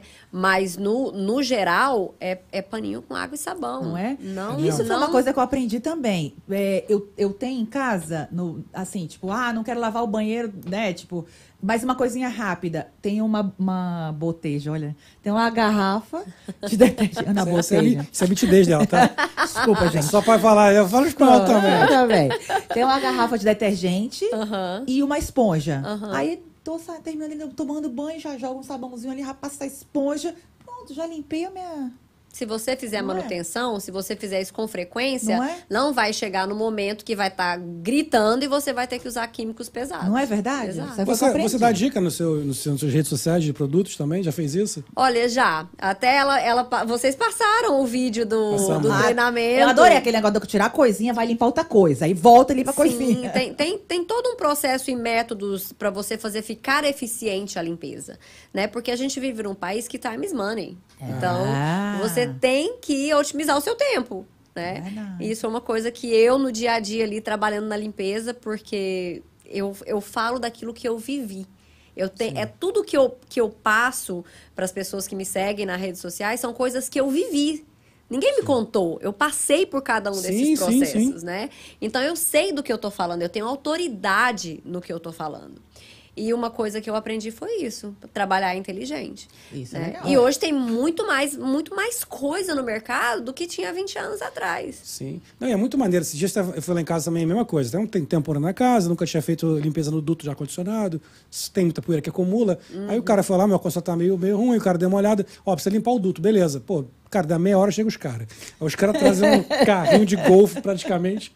Cara, um carrinho. Aí eu falei, caraca, o cara é um negócio. Sabe aquele negócio, aquela maquininha que passa no, no, gelo, no, no hockey? Sim, sim, Tipo sim. aquilo. Aí o cara bota lá e falei, caramba, parada grande, né? Mas tudo bem. Cara, daqui a pouco eu tô sentado, eu fui, tava almoçando. Aí fui almoçar, não olha no canto. Cara, o cara puxa um cano, um tubo. Uma endoscopia. Na, na ponta do tubo, um tubo grosso. Na ponta do tubo tem uma, tipo, uma vassourinha, um, um, sei lá, um rabo de pavão ali. Aham. Um negócio. Ele vai passando. é porque ele vai passando dentro Cara, do que Como é que fica o rabo do pavão? Velho, fica assim. Aí o cara vem com aquele, com aquele rabo de pavão, aquela coisa lá, vem com aquela rabicó, e aí bota no duto, aí o negócio vai girando e fala. Cara, mas é muito rápido. Mas é muito rápido. O cara, a, a- minha esposa fala assim: não, eu vou. Ah, porque eu não sei se, como é que eles vão ficar aqui. De repente, quando eu for pegar, ia pegar meu filho da escola, eu acho que eu vou pegar ele na escola e não venho pra casa. Eu falei, amor, pelo jeito que esse cara tá indo aqui, filho, até você não vai nem sair, já, já foi embora. Já limpou. Porque é isso que você falou. Tô dando esse exemplo porque eu tô brincando com essa história, porque eu não tava esperando. Eu não sabia como é que era, nunca tinha visto de perto. E me surpreendeu a velocidade, cara, com que o cara. Então, o cara falou: ó, tem que vir. Em meia hora o rapaz chegou, chegaram dois, andaram com aquela máquina dentro de casa, foram todos, foram- acho que foram uns oito ou nove. Ele foi Cara, mas a velocidade aquilo foi E feito. como é que o rabo do pavão e fazia? Que você gostou, né? Gostei. Gostou. Faz de novo. Faz de novo. Como é que eu rabo faço o rabo? pavão? Não era mais um rabo de galinha da Angola, aquele rabo peludinho assim, sabe? Rabo tipo, peludinho. Aquele, aquele espanador do pica-pau. Tipo, aquele- Doutor Vão Chucrute, tem aquele negócio assim. Aí o negócio... Chega, Lili. Ok, volta. Tá bom, tá bom. Ma- Mas, é muito maneira essa história, porque é isso que você falou. Ah, o cara tem toda a tecnologia, toda a máquina, tem todo o equipamento para limpar um duto, cara. Que eu imaginei que fosse um negócio super complicado. Uhum. Imagino que vocês também tenham uma série de equipamentos e, e coisas. E a gente tem todo um material que facilita o nosso trabalho. Até isso mudou também, né? Antigamente já. O que, que acontecia? Ah, a- ela fazia listinha. Né? Vocês faziam a listinha, ó, é isso que eu preciso, né? Não. Agora não, mano. Ela chega assim, parece doutoras. As balinhas, né? Com as coisinhas já assim, já vai botando aqui assim, isso aqui é pra cá, isso aqui é pra cá, isso aqui é pra cá. Minha filha, É, são é doutoras da limpeza agora. É organizado. Não né? é? A Mas conta aí. organização, ela otimiza o trabalho. Mas conta, Brigitte, um pouquinho assim. Aí, Como é que foi você? Então você começou com essa história, você e mais alguém junto? Ah, é, é o contrário. Você Ela que estava começou- ajudando alguém. você- eu, tava ajudando a eu comecei como helper. Quando Tá. eu comecei no house cleaning, eu comecei como helper. Tá. E aí, logo depois, acho que uns dois meses, essa minha amiga, ela falou, Bri, eu vou dar um tempo, eu vou ficar só com alguns clientes, que eu quero dar uma, uma di- diminuída na minha rotina, quero cuidar um pouco de mim. E eu tenho uns clientes que eu não quero, que eu não vou ficar com eles. Você quer eles? Eu falei, claro que eu quero, né? E aí ela foi, eu lembro que ela me deu, acho que cinco, eram cinco apartamentos, duas casas e ela me apresentou para duas pessoas que passavam clientes para ela. Clientes num condomínio, que são, são os snowbirds. Vocês já ouviram Ah, falar dos snowbirds? sim, sim. São o pessoal que mora no norte. E aí, dá outubro, novembro, eles fogem do frio. Eles vêm pra cá, eles têm casa aqui. Então, eles moram seis meses aqui, seis meses lá. Eu quero ser E são pessoas de snowboard. uma renda alta, né? Você imagina, manter Sim, residências em dois lugares e, e fazer toda essa logística de seis meses num estado, seis meses no outro. Pessoas mais velhas também. né? Pessoas mais É, velhas, geralmente já são aposentados, donos de empresa, enfim. Sim. Ela me passou dois contatos de pessoas que faziam cuidado dessas casas deles quando eles estavam é, lá no norte, eles cuidavam das casas. E foi onde tudo começou. E eu comecei sozinha, porque era pouca coisa, né? E os apartamentos não eram semanais. Então aí. E aí eu fui trabalhando sozinha. Eu já, eu já sabia limpar, porque eu, eu lembro, eu trabalhei como housekeeper. Então eu limpava a mesma casa todos os dias. É, e ali eu comecei a limpar várias casas e aí foi crescendo. Eu entre- sempre, eu sempre entreguei o melhor de mim aonde eu estava. Eu trabalhei no Dunkin' Donuts aqui, eu, eu me dediquei quando eu trabalhei no Dunkin' Donuts. Eu trabalhei no car wash também, que eu me dediquei ao máximo ali, tanto que com pouco tempo que eu tava lá, eu saí do VEC e fui pro atendimento. Né? E dali eu fui pra casa do- da família que eu trabalhei e ali eu me dedicava muito. Ali eu sempre, eu sempre quis dar o melhor de mim. Eu lembro que a família viajava, ficavam três meses fora no summer e eles continuavam me pagando pra eu ir lá todo dia. E eu ficava, gente, o que, que eu vou fazer aqui? O dia não passa, a hora não passa. Eu arrumava a casa inteira. Eu começava no quarto andar da casa e eu ia descendo, arrumando, limpando desde do, do crown molding, os lustres, as gavetas, arrumando as roupas por cores, se redobrando. eu achava coisa pra fazer, porque tinha coisa Sempre fazer tem. né? Então, eu sempre fui assim, sempre a Brigita sempre foi desse jeito. E não foi diferente quando foram os meus clientes. Né? Se eu era assim com os outros, É, claro. né? Imagina agora que é algo meu. É- era, eu estava começando a minha história, né? A minha empresa. Então eu sempre fui uma, eu sempre andei uma milha extra. Então eu cuidava daquelas casas como se fosse a minha, né? E aí foi aumentando o número de clientes por indicação. Então logo eu já tinha mais uma pessoa trabalhando comigo. Já foi chama uma helper. Exatamente. Ah. Daí daqui a pouco, mais abri um outro grupo, mais duas pessoas. E isso foi acontecendo. E foi quando isso foi acontecendo que me deu a base para eu voltar para a faculdade. Então eu gosto muito de falar que a limpeza, ela é um excelente lugar para você começar.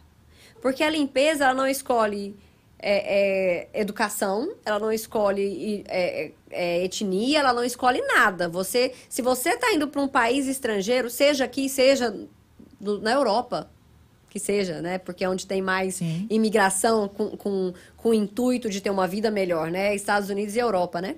Então, assim, você pode já chegar trabalhando na limpeza. E ali você já começa a ter uma base para se manter e para começar a dar os seus primeiros passos. Porque é muito difícil você chegar num país estrangeiro onde muitas vezes você não fala nem a língua, a cultura é completamente diferente. E aí, agora eu vou fazer o quê? Sim. né? E uma coisa que eu gosto muito de falar é que nós brasileiros, a gente já, a gente já tem noção de limpeza. Nós somos limpos. Muito. Não, a gente. Todo mundo fala ó, isso aqui pra não, gente. é- é Todo mundo verdade. fala. A melhor limpeza do Na- mundo na nossa- é do brasileiro. casa- Tanto que a gente manda no, no, no, no cleaning business é, É brasileiro. né? brasileiro. Todo mundo fala. eu- eu- quando- assim, eu- quando eu tive gente lá, estrangeiros lá em casa, sempre elogiam, mas não só falam da minha casa, falam, nossa, toda casa brasileira que eu vou é limpa. É limpa. Por que, que vocês são assim? O que acontece? E tem aqui nem, por exemplo, a limpeza brasileira. Ah, hoje eu quero uma limpeza brasileira. Aí também tem outras coisas também que sempre tem o final. Brasileiro. Mas você vê, a gente, é, a gente vem de uma cultura onde a empregada doméstica é muito forte. Então, é, a gente já cresce com a casa sendo cuidada todos os dias. Sim. Sim. E se você não tem essa oportunidade, de repente você não tá nessa classe média alta que tem essa condição, você é a outra parte do, da, da, da, da sociedade que está prestando esse serviço. Então você também tem a consciência da limpeza e você traz isso para sua casa. Então o brasileiro é isso. Verdade. O brasileiro, ele já. Ele, ele gosta de casa limpa, ele gosta de casa organizada. Então, Sim. quando você chega num país onde a cultura não tem isso, porque o americano não tem isso. Não tem mesmo. Não tem. Porque consome tempo. E ele não quer Exato. gastar o tempo dele com isso. Exato. Ele quer gastar o tempo dele aonde? Produzindo ou se divertindo, né? Exato. Tendo tempo com família, viajando, passeando. Ele não quer gastar o tempo dele limpando, né? E aí a gente tem essa oportunidade. Então, é uma área muito boa para você chegar e já verdade. colocar os seus pezinhos, já se firmar e já começar. Sim, eu queria dar um exemplo bom, assim, porque o brasileiro que mora no Brasil e não tem a, não tá a vivência que a gente vive aqui, tem a dificuldade, às vezes, de entender que, que, que isso é um business. Porque a nossa referência é o, a, a faxineira no Brasil, que ganha pouco, Sim. que ganha uma coisa. Me fala, não precisa falar de você, obviamente, não precisa falar. Quanto ganha, em média, uma faxineira aqui nos Estados Unidos por mês? Vamos falar por mês, que é o que o brasileiro está acostumado. Que faz, uma, que faz isso aí, que tem limpa duas, três casas por dia. Quanto é um, mais ou menos? Então, se, se você trabalha para você mesma, tem dias de você fazer 400, 500 dólares. Num dia. Num dia. Yeah. É muito dinheiro. É muita grana. É, então. Isso é legal para pessoa, assim, porque é, é muito uma coisa que eu acho bacana também daqui dos Estados Unidos, que é uma das coisas, gente- eu sempre falo isso. Tem coisas do Brasil que são não tem preço, são coisas que a gente eh, Sim. sente muita falta. Mas tem coisas aqui que a gente precisa aprender. E, e acho que o brasileiro é legal ver esse tipo de coisa. A gente é acostumado, a gente é acostumado no Brasil, infelizmente, a desprezar certas profissões. O faxineiro, porteiro, e o, o atendente da loja, o cara da. E aqui as pessoas ganham dinheiro em qualquer trabalho, porque o trabalho é digno. Se você está fazendo faxina, porque alguém não quer fazer e quer pagar para você fazer e te entende como um profissional como qualquer outro Sim. que está indo prestar um serviço na casa dele. Você imagina ganhar 500 dólares num dia? É só fazer os cálculos, hein? Exatamente. Lili, faz o cálculo aí. Faz não. Se você ganhar 500 dólares num dia com, do- com você trabalhando de se- segunda a sábado, em 45 dias, quantos dias? Aquela, bota a fumacinha aqui, ó. Acabou, meu. Deu ruim, né? Acabou pra mim. Deu ruim. Oi, gente, tudo bem? Vamos acabar essa live. Que eu não consigo fazer conta. Mas brincadeiras à parte, eu acho essa uma das lições mais legais. Eu sempre Não, e tento- sabe o que é legal também, Gabriel? Desculpa atrapalhar, mas é assim. é, Cara, hoje em dia, quem trabalha na limpeza é rico. Cara, as meninas que trabalham na limpeza têm bolsa de marca, carro do ano. Você tá entendendo isso? É, são mais ricas que mais... Exato, são super ricas. É, mas Elas são super ricas. Não, a limpeza te dá a condição é? de prosperar sim. Mas você tem que ter Caraca. visão. É isso. Aí, Tá? tudo, tem né? que ter visão. Porque, porque se, você, se você tiver visão, você pode ser bem sucedido em qualquer profissão que você escolher. É verdade. Agora, se você não tiver, você vai ser empregado. Você vai fazer alguém rico. É. Entendeu? Mas é, mas é bacana, eu acho, acho muito legal a tua história, você contar isso, eu acho que isso é um grande exemplo. A gente pode passar. Eu acho que nós brasileiros aqui nos Estados Unidos, ou na Europa, onde qualquer for, a gente tem a obrigação de levar. Eu, obrigado. Ninguém tem obrigação de nada. Deixa eu refazer. A gente tem uma das coisas legais que a gente pode fazer é levar para as pessoas que estão no Brasil uma outra visão do que é a vida em outros lugares. As coisas boas, né? Eu sempre falo, aqui nos Estados Unidos tem um monte de coisa ruim. Sim. Não- E não é fácil. Não é um paraíso, não. Não é fácil. Mas é, possível. É possível. Sim. É possível. E aí você começou, a- e você foi rapidamente migrando. Como é que você foi essa sua migração de, de, uma, de, uma, de uma house cleaner para uma empresária? não, não foi um processo rápido, né? Pra você ver, a, a empresa eu abri, a primeira empresa, ela foi estabelecida em 2012, né? Nós estamos em 2023, então teve todo um processo.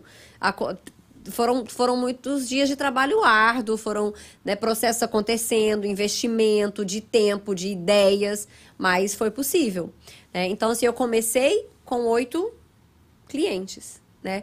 Hoje nós temos mais de 1.300 clientes atendidos. 1.300 atendidos? Exatamente. Você hoje tem todo dia schedule? Todo dia, todo dia? Nós temos sim, nós temos hoje oito grupos trabalhando na empresa residencial e a gente atende aí uma média de 500 a 600 limpezas por mês. Nossa, mãe, Só na limpeza na empresa residencial.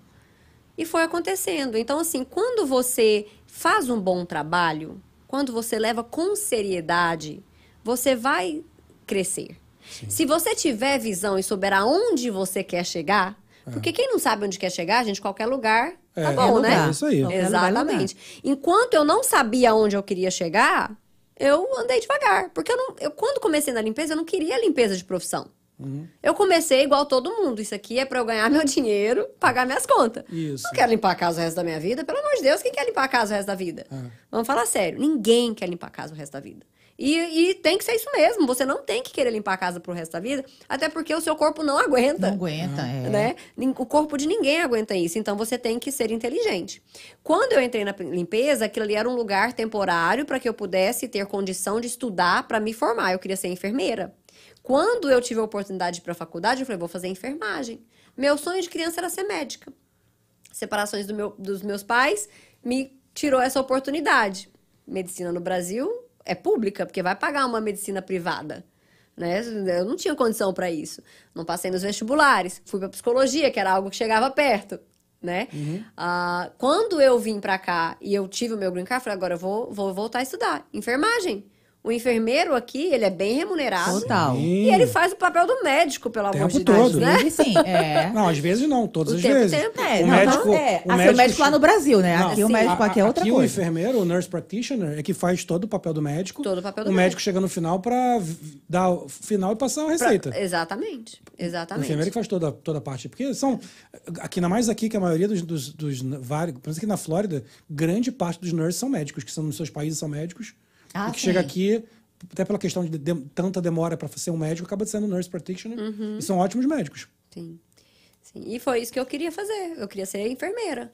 Comecei a faculdade com o goal de fazer enfermagem. Só que aqui, quando você entra na faculdade, são dois anos de associates, onde você faz as, as matérias básicas, né? E aí, naquele tempo ali, eu continuei trabalhando, um grupo, dois grupos. Um dia eu estava na casa de um cliente, eu já tinha 50 casas, 50 clientes nessa época. É, e um cliente, eu tava, eu limpava, eu lembro direito, eu limpava a casa dele duas vezes por semana, sempre ia eu e mais alguém, eu trabalhava com uma menina. E eu tava ali limpando a cozinha e ele veio, sentou no balcão e começou a conversar comigo. É, ele era hum, financial advisor, Ah, né? É, e ele começou a conversar, Brigitte, e aí, como é que tá? Como é que tá os- a, a sua empresa, o seu business de, de, de limpeza? Aí eu falei pra ele que tava tudo bem e tal. Aí eu falei, ó, mas eu comecei a estudar. Eu entrei na faculdade. Ele é mesmo? Você entrou na faculdade? Eu falei, sim, tô na faculdade. Ele, mas pra quê? Eu falei, vou fazer enfermagem. Ele, enfermagem? Tipo, nada a ver, né? enfermagem? Mas por que enfermagem? Eu contei o meu sonho, tal, tal, tal.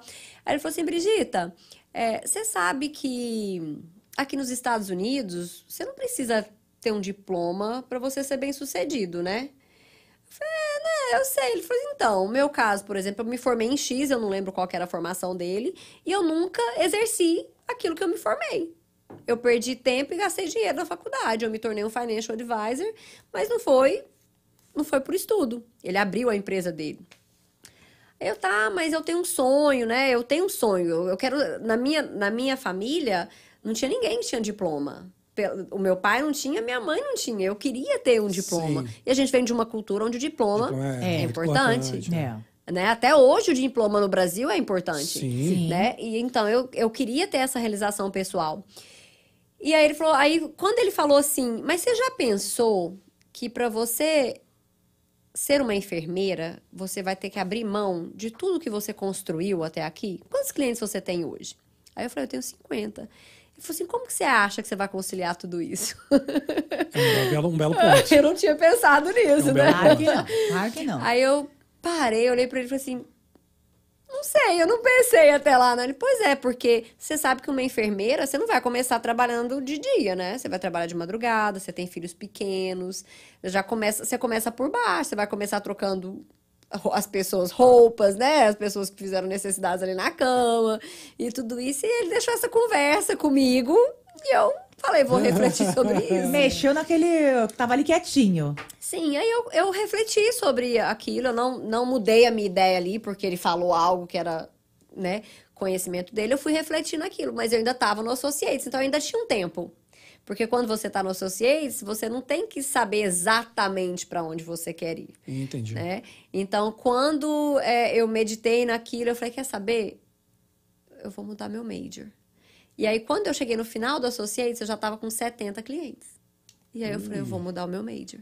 E aí eu mudei meu major para Business Administration. Ih, que fantástico. Que foi quando eu fiz né, o curso, me formei em administradora de empresas, com especialização em gerenciamento de pessoas. Aham. E a psicologia vem super junto com isso. Encaixou. Então, assim, os três anos que eu fiz de psicologia me ajudou muito, porque eu amo lidar com pessoas. Eu Entendi. amo. É o, meu, é, o meu, é o meu ponto forte, é o que eu mais gosto Legal, de é fazer. importante. É um, é um talento, é uma- um dom que não é todo mundo que tem. É difícil e é importante demais. Sim. É o que. É o, é o coração da empresa, né? Claro. Se você não sabe lidar com pessoas, você não vai chegar em lugar nenhum. Claro, claro. Porque claro. sozinho a gente não vai em lugar nenhum. É. Né? Então, isso me ajudou muito. E aí, quando eu trouxe a teoria da administração, dos fundamentos de administração de empresa, foi meu celular que caiu. Ah, tá. Caiu um lenço, veio. O que, que houve aqui? Eu, quando eu trouxe isso pro, pro dia a dia, que eu já tinha ali a prática, aí foi aonde tudo aconteceu. Que fantástico. A gente ajudou, inclusive, isso, né? Saber levar a sua empresa de um jeito bem mais profissional. Sim. Vai te ajudando, vai te tra... Que maneiro, tudo se encaixou de novo, né? Aquela coisa.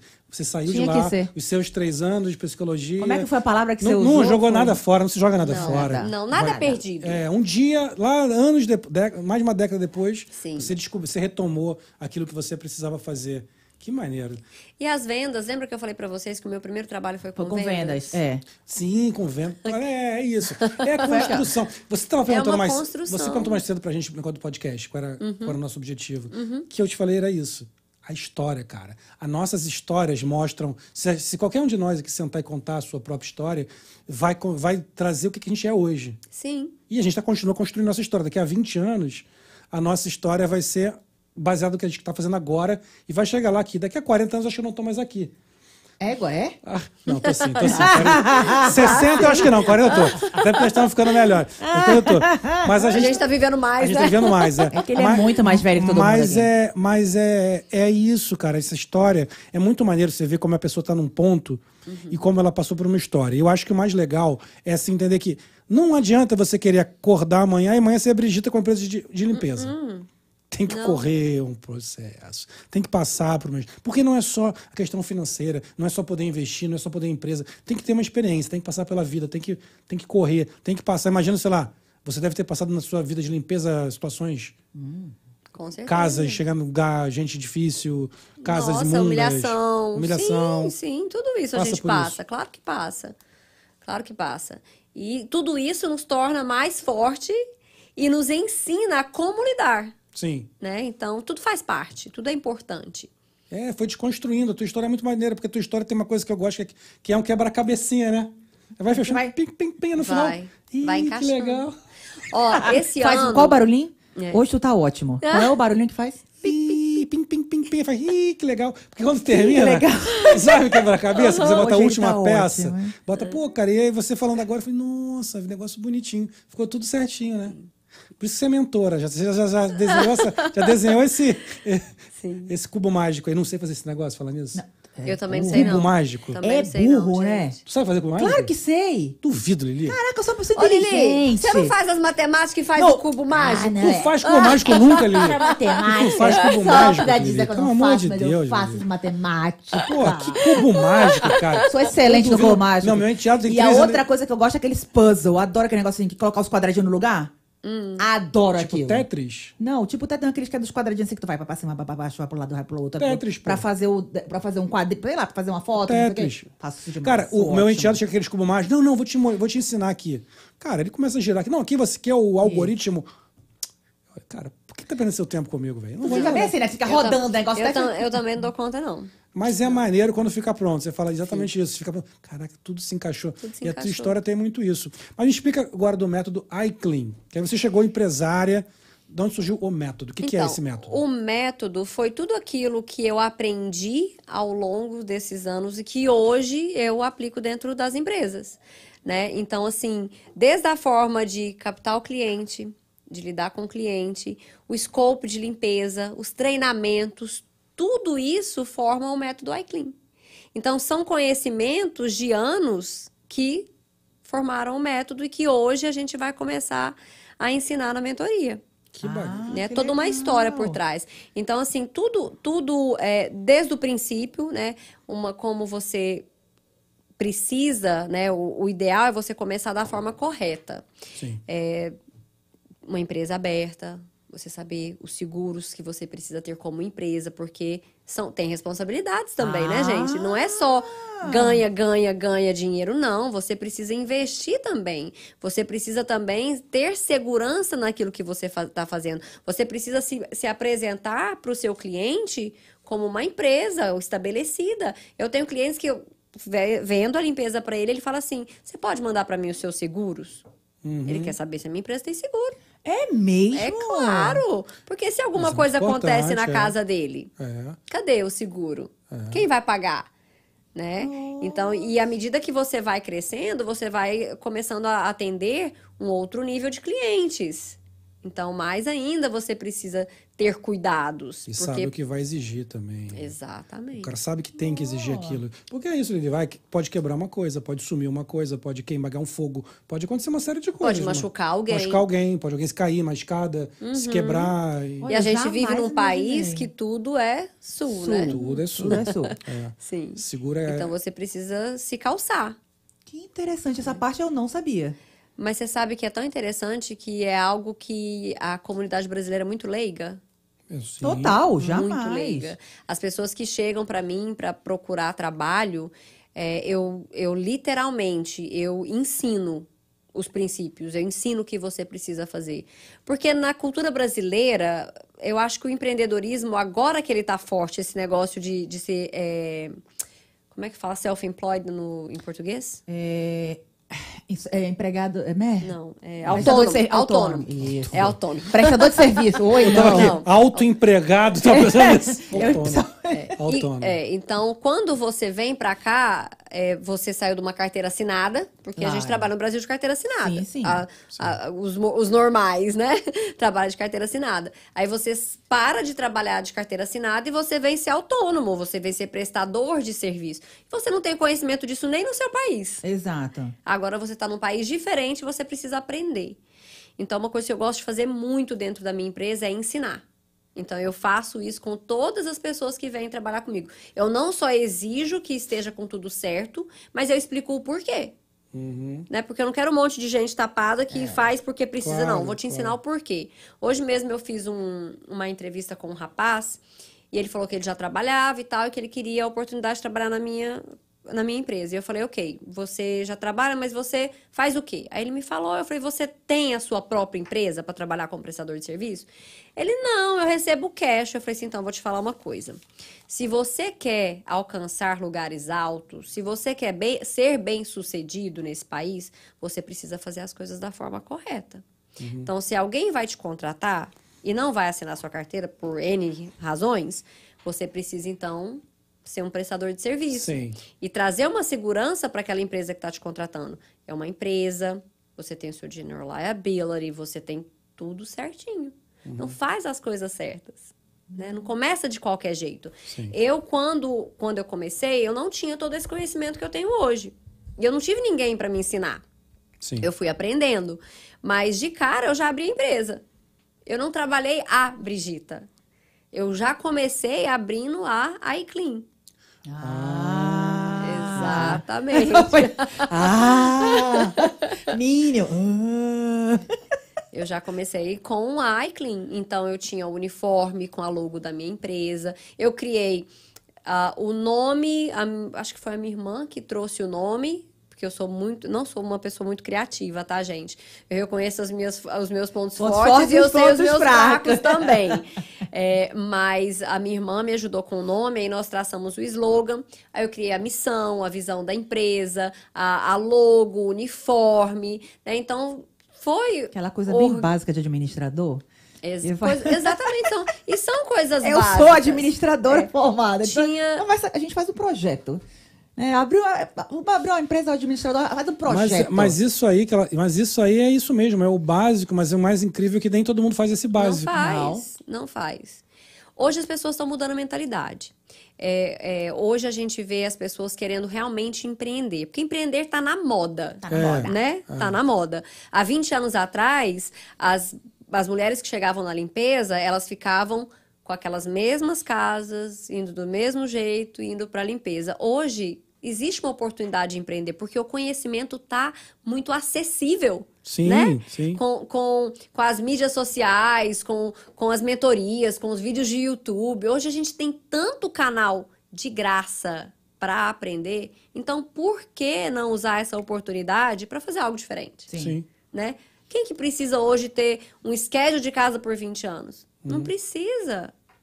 Não precisa mais. O mundo hoje mudou. Esse negócio de ter a mesma, é, a mesma pessoa limpando a sua casa por 20 anos, isso não existe mais. Uhum. Não existe. Isso é coisa de brasileiro. E nem lá. Né? Eu vou te falar que nem É lá. verdade? Até o Brasil mudou. Eu tive no Brasil esse ano muita, várias vezes por algumas coisas de saúde que estavam acontecendo na minha família. E eu fiquei na casa de uma amiga ah, ela, é, ela é psicóloga, casada com médico, então eles têm uma condição financeira muito boa e eles sempre tiveram empregada doméstica. Literalmente, um ano que ela não consegue contratar ninguém para trabalhar para ela. Sério, é? Porque as Assim? pessoas querem ser diaristas. Diarista. Mas isso também é a pandemia, tá? A pandemia mudou tanta coisa. Mudou tudo. Você vê aqui nos Estados Unidos a dificuldade hoje para você ter gente em restaurante, É. em, Sim. lanchonete, em limpeza, limpeza de lanchonete. Tudo. Ninguém quer. Não. Porque o cara quer trabalhar de casa, ele sabe que não precisa ficar naquela loucura. Tanto que todo mundo que vem para cá fala, reclama da qualidade do serviço, que diminuiu. Nossa, serviço que era tão bom, tudo limpinho. As pessoas- hoje em dia não, as pessoas são mais rudes, nada mais, as pessoas não estão tão mais limpas, que ninguém quer mais trabalhar com Não. isso. É verdade. A, pan- a pandemia mudou toda a estrutura da sociedade, né? Sim, sim. E teve, tiveram coisas boas Claro. e também tiveram coisas ruins, como, como tudo na vida, Sim. né? E o bom hoje desse acesso todo à informação, isso é ótimo. É verdade. É. Né, gente? Isso é Isso é, ótimo para É quem verdade. souber usufruir. É verdade. E você, você hoje na, na limpa a sua casa, a casa, ou você já não fala, nem toca mais disso? Olha, eu não limpo mais. Assim, as meninas vão na minha casa uma vez por semana. É, tem semana que eu, às vezes, até quero mais do que uma vez, porque eu tenho um Golden Retriever. e, Ai, que e sabe como o gostoso. Golden Retriever solta, Solta pelo. Sim. Mas, assim, é, se eu precisar limpar, eu não tenho problema nenhum em pôr a mão na massa. É, acho que já tem um tempinho que eu não faço isso, mas ano passado nós fechamos um contrato é, por licitação com a cidade de Dave. E era algo muito novo, foi a Que primeira legal! licitação que a minha empresa, a minha empresa pegou. E eu fui com o meu gerente no primeiro dia da limpeza, a gente fez o recrutamento. Foi um processo todo diferente, porque aí a gente entra na parte comercial. Né? Porque eu tenho uma empresa comercial também, né? Eu tenho a iClean, que é a residencial, e nós temos a WeClean, que é, é o lado comercial da, da, Dos escritórios. escritório, escolas, warehouses, enfim, tudo O- aquilo que obra é também? comércio, obra, sim. Então a gente pegou essa, essa a gente foi é, awarded essa, essa, esse, essa licitação e a gente estava caminhando para entender como que ia ser o negócio, né? E nós fomos, foi eu e o meu gerente junto com os dois contratados na época para fazer o primeiro dia de limpeza. Gente, esse dia eu trabalhei o dia inteiro no office, eu saí do Cansada. office porque só pode ser à noite. Eu saí do office seis horas da tarde, cheguei em casa meia-noite limpando parques da cidade. Ah, eu perguntou o que, que era, que você. Ah, Parques. que legal. Banheiros de parques. Entendi. E assim, botei a mão na massa mesmo, porque tem que ser. Porra de parques é quando Nossa. lança chama. Já tinha 40 pessoas trabalhando pra mim e ainda assim eu fui lá com o meu gerente fazer Mas- a limpeza. mas é, porque mas aí- precisava, eu tá. precisava entender Perfeito. o tempo que isso ia Perfeito. necessitar. Eu vou falar uma coisa aqui agora que, bem, Deus, Deus me perdoe. Vai ser cancelado, Mas eu né? tinha, eu já tive na minha história, assim, é, coisas que eu resolvi fazer, que eu olhava uma pessoa fazendo e eu falava assim, cara, se essa pessoa faz, eu posso fazer também. Porque não era uma pessoa que eu respeitava muito, era Uhum, essa a verdade. Eu tô falando perdão a Deus, que eu respeito as pessoas todas. Mas sabe aquela pessoa, aquela pessoa que é meio indolente, que trabalha meio de preguiça? Não é uma pessoa que trabalha com vontade, não é uma pessoa que se dedica, é uma pessoa que faz tudo a meia boca. Uhum. Eu, quando eu vi aquela pessoa fazendo, eu falei, cara, se esse, se esse sujeito faz, eu vou fazer. E aí, desde então, esse sujeito, que não vou falar o nome, obviamente, esse sujeito, até uma pessoa que eu gosto bastante, mas assim, tinha essa característica e eu não. Me, foi uma das pessoas que mais me ensinou na vida. Tá Porque vendo? até hoje, quando eu, eu cito essa, essa, essa coisa, que eu falo assim, isso tem, cara, isso tem muito tempo. Eu falo assim, cara, se essa pessoa faz, eu vou fazer. E eu pensava sempre nisso. Cara, se ele fazer, eu posso fazer. Se ele fazer, eu posso fazer.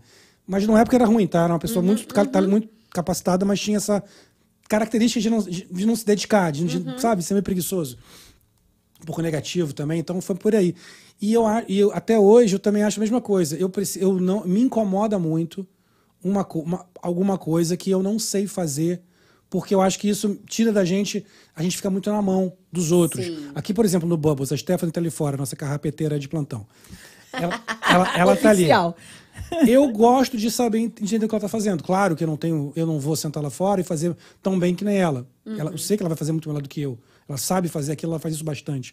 Mas eu faço, fiz questão de quando ela ensina, de quando ensina, sentar ali para aprender, para se um dia precisar, eu, eu me sinto à vontade para sentar e fazer. Você Eu não fiz- precisa dominar, É, mas você não. precisa Exato. entender. Eu fiz igualzinho. Eu sento aqui e espero. Ainda mais no começo, você tá falando de uma história que, pô, imagina, você pega uma concorrência de uma cidade, que hum, imagina seja coisa grande, para limpar parques, sei lá o que. Pô, se você não tiver ali, você fica na mão 100% dos caras que trabalham para você. Se amanhã o cara sai, sai por qualquer razão, tu- e aí tu fala assim, e agora, o que, que eu faço?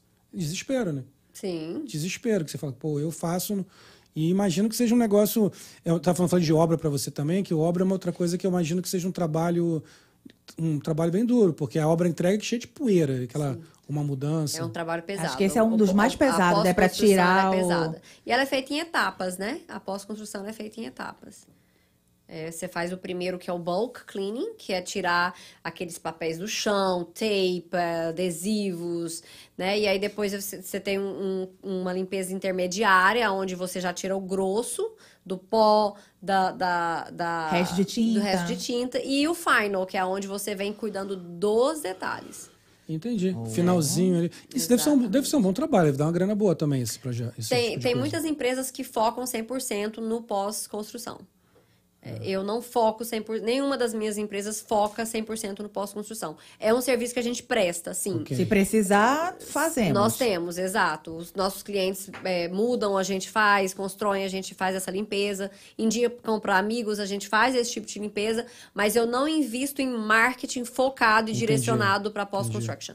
O seu foco é residencial? Hoje? O meu foco é o residencial, né, pela iClean, e o meu foco é o comercial em business, né, em, em negócios, em escolas, ah, escritórios, clínicas, eh, são esses dois focos. Ah, e hoje eu também, desculpa, hoje eu também tenho foco nos vacation homes, que é o Airbnb, né? Ah, verdade. Que também é algo que cresceu bastante. Oh, então eu Quanto, tenho um público quanto grande mercado nisso. tem, né, Brigitte? Tem, tem Que muito mercadão. mercado. Ah, aquela pessoa que tá chegando agora, gente, tem lugar pra todo mundo, cara. Tem. Tem faxina pra todo mundo, pra você que gosta de, né, Sim. meter a mão na massa, pra você que quer realmente se dedicar.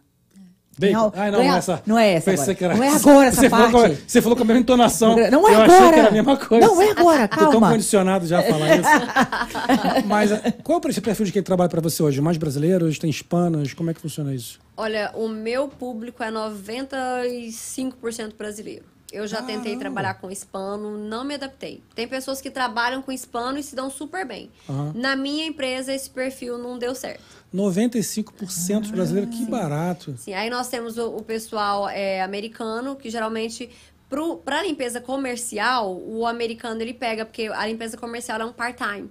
É, Ok. isso mesmo. Entende? Então, ainda mais hoje, que tá tudo tão caro, né? A gente está experimentando Sim. uma inflação gigantesca É. para Estados É, Unidos. quê? Né? Então, hoje as pessoas estão tendo que procurar um second job, ter uma renda extra, um segundo trabalho. Sim. Né? Então, o americano ele vem para esse, pra esse segundo trabalho, para o part-time. E vem, não tem mais maquinário também. Eu fico vendo aqueles malucos limpando carpete com aquelas. E, e o Walkman, né? Americano gosta dessas coisas. É bem coisa americana. Você vê o cara andando naquele carrinho. E o Walkman. Jogando, espu- jogando espuma pra tudo que é lado. Ou no, ou no carrinho de golfe, catando É. Isso, cara, catando coisa, maluco com aquele bracinho de rabo de pavão. Cara, essa coisa é bem a cara de americano, isso que eu vejo. Mas é engraçado, eu imaginei, eu pensei que você fosse falar o contrário. Tinha muito hispano. Cara, brasileira pra caramba, todo mundo, todo mundo ralando com isso. Eu tenho visto, assim, no mercado, no mercado, entre o mercado, dentro da comunidade brasileira, bastante gente falando de limpeza ultimamente. Sim. Eu sinto isso acontecer. Claro, você tem uma. Você está no outro nível já. Está num nível mais alto, está fazendo um negócio mais. mais você virou uma, é uma empresa muito est- bem estruturada. Você é uma empresária que entende o que está falando. Você é uma empresária muito, muito, muito bem sucedida e seguindo. Eu acho muito bacana também isso. Oportunidades para brasileiros. Estão trabalhando, sua empresa está aberta para isso. Acho genial. E não tem, assim, a gente não tem restrição. É, uma, uma ilusão que eu tinha no início é de que querer que as pessoas ficassem muito tempo trabalhando comigo. Ah. Isso eu já não tenho eu mais. ficava tristão, né? É, é, porque você, porque cria, né, você aquela cria coisinha. relacionamentos. É. E, e é tão bom quando você tem pessoas que trabalham com você e que ficam bastante tempo, porque o processo fica muito mais fácil É verdade. né? Mas com o- o- os anos e as experiências, eu não só entendo que a limpeza não é um lugar para ninguém ficar muito tempo, principalmente trabalhando de empregado, né? Como também o perfil do mundo mudou, Claro. né? Então, assim, às vezes vem pessoa é, fazer uma entrevista comigo que eu, eu vejo que, ok, eu, e eu Vai durar falo, seis meses. olha, eu sei que de repente isso aqui é só o seu é, o seu recomeço, sabe? Mas enquanto estiver aqui, dê o seu melhor. Que é claro. É só isso. É claro. Né? É bom, o coraçãozinho fica um pouquinho mais frio depois de um tempo. Eu também ficava, eu ficava tão triste quando saía alguém. Mesma coisa, pô, mas, a gente, mas faz parte, tem certo. E a pessoa tem os sonhos dela, tem os, tem os objetivos dela. Não dá pra gente prender Sim. a pessoa na empresa. E na limpeza o turnover é muito, Muito alto. grande, né? Muito Imaginei. Imagino, É. imagino. Não, e agora eu fiquei impressionada com ela dizer que as pessoas não. Não tem mais aquela na minha casa, ah, eu quero só a Brigita, tá? Por favor. Não, gente. Ó, eu tenho, eu tenho que limpar minha casa que amanhã tem festa. Brigita, me manda alguém? Exatamente. Mas Cara, isso foi é- algo que a gente desenvolveu Ah, nos foi? nossos clientes. Sim, não foi algo fácil de desenvolver, não. E eu te falo que a minha gerente hoje, ela tem um mérito muito grande, porque ela foi muito firme. E o firme não quer dizer mal educada, mas foi muito firme no, no posicionamento dela. Olha, você contratou uma empresa.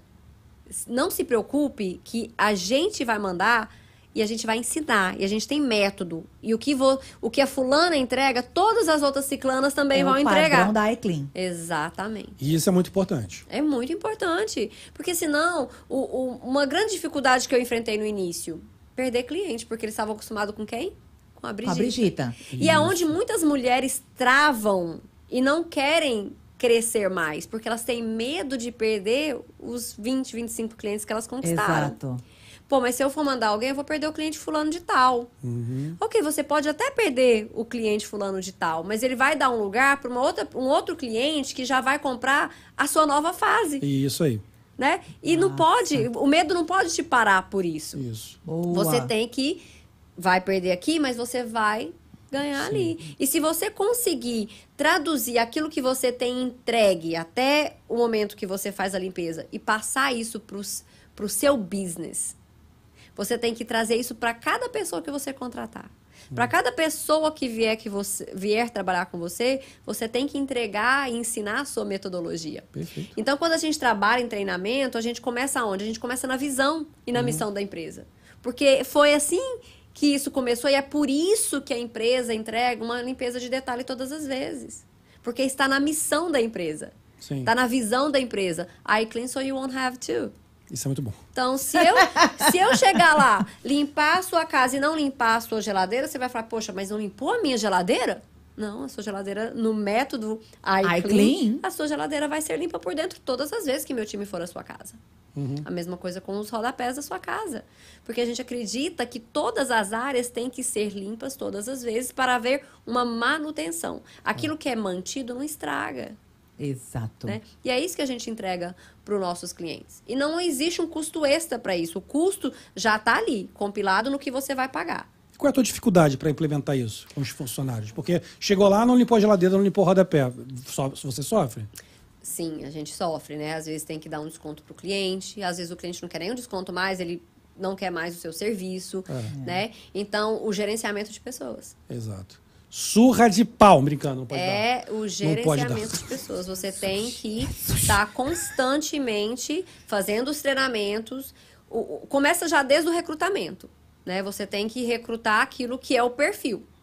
Sim. Você, não você até ensina a limpar, mas certos princípios você não ensina. Não.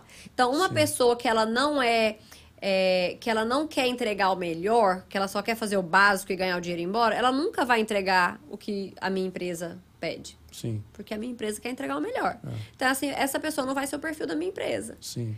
E sim, eu vou descobrir isso na, na entrevista. Pode ser que na entrevista eu já consiga ver Já esses uma- pontos. é. Mas pode ser que seja depois de uma semana ou duas. Claro. Então hoje a gente tem processos, né? Isso que eu ia perguntar por causa disso. Qual é o processo que você usa? Porque isso tem que ser assim, detectado muito rapidamente Sim. e trocado, porque Sim. causa um prejuízo muito grande institucional. Porque isso você falou, quando você vende um método tão, tão preciso, Uhum. ele precisa ser entregue. E você entrega, já deu, pra ver que você entrega.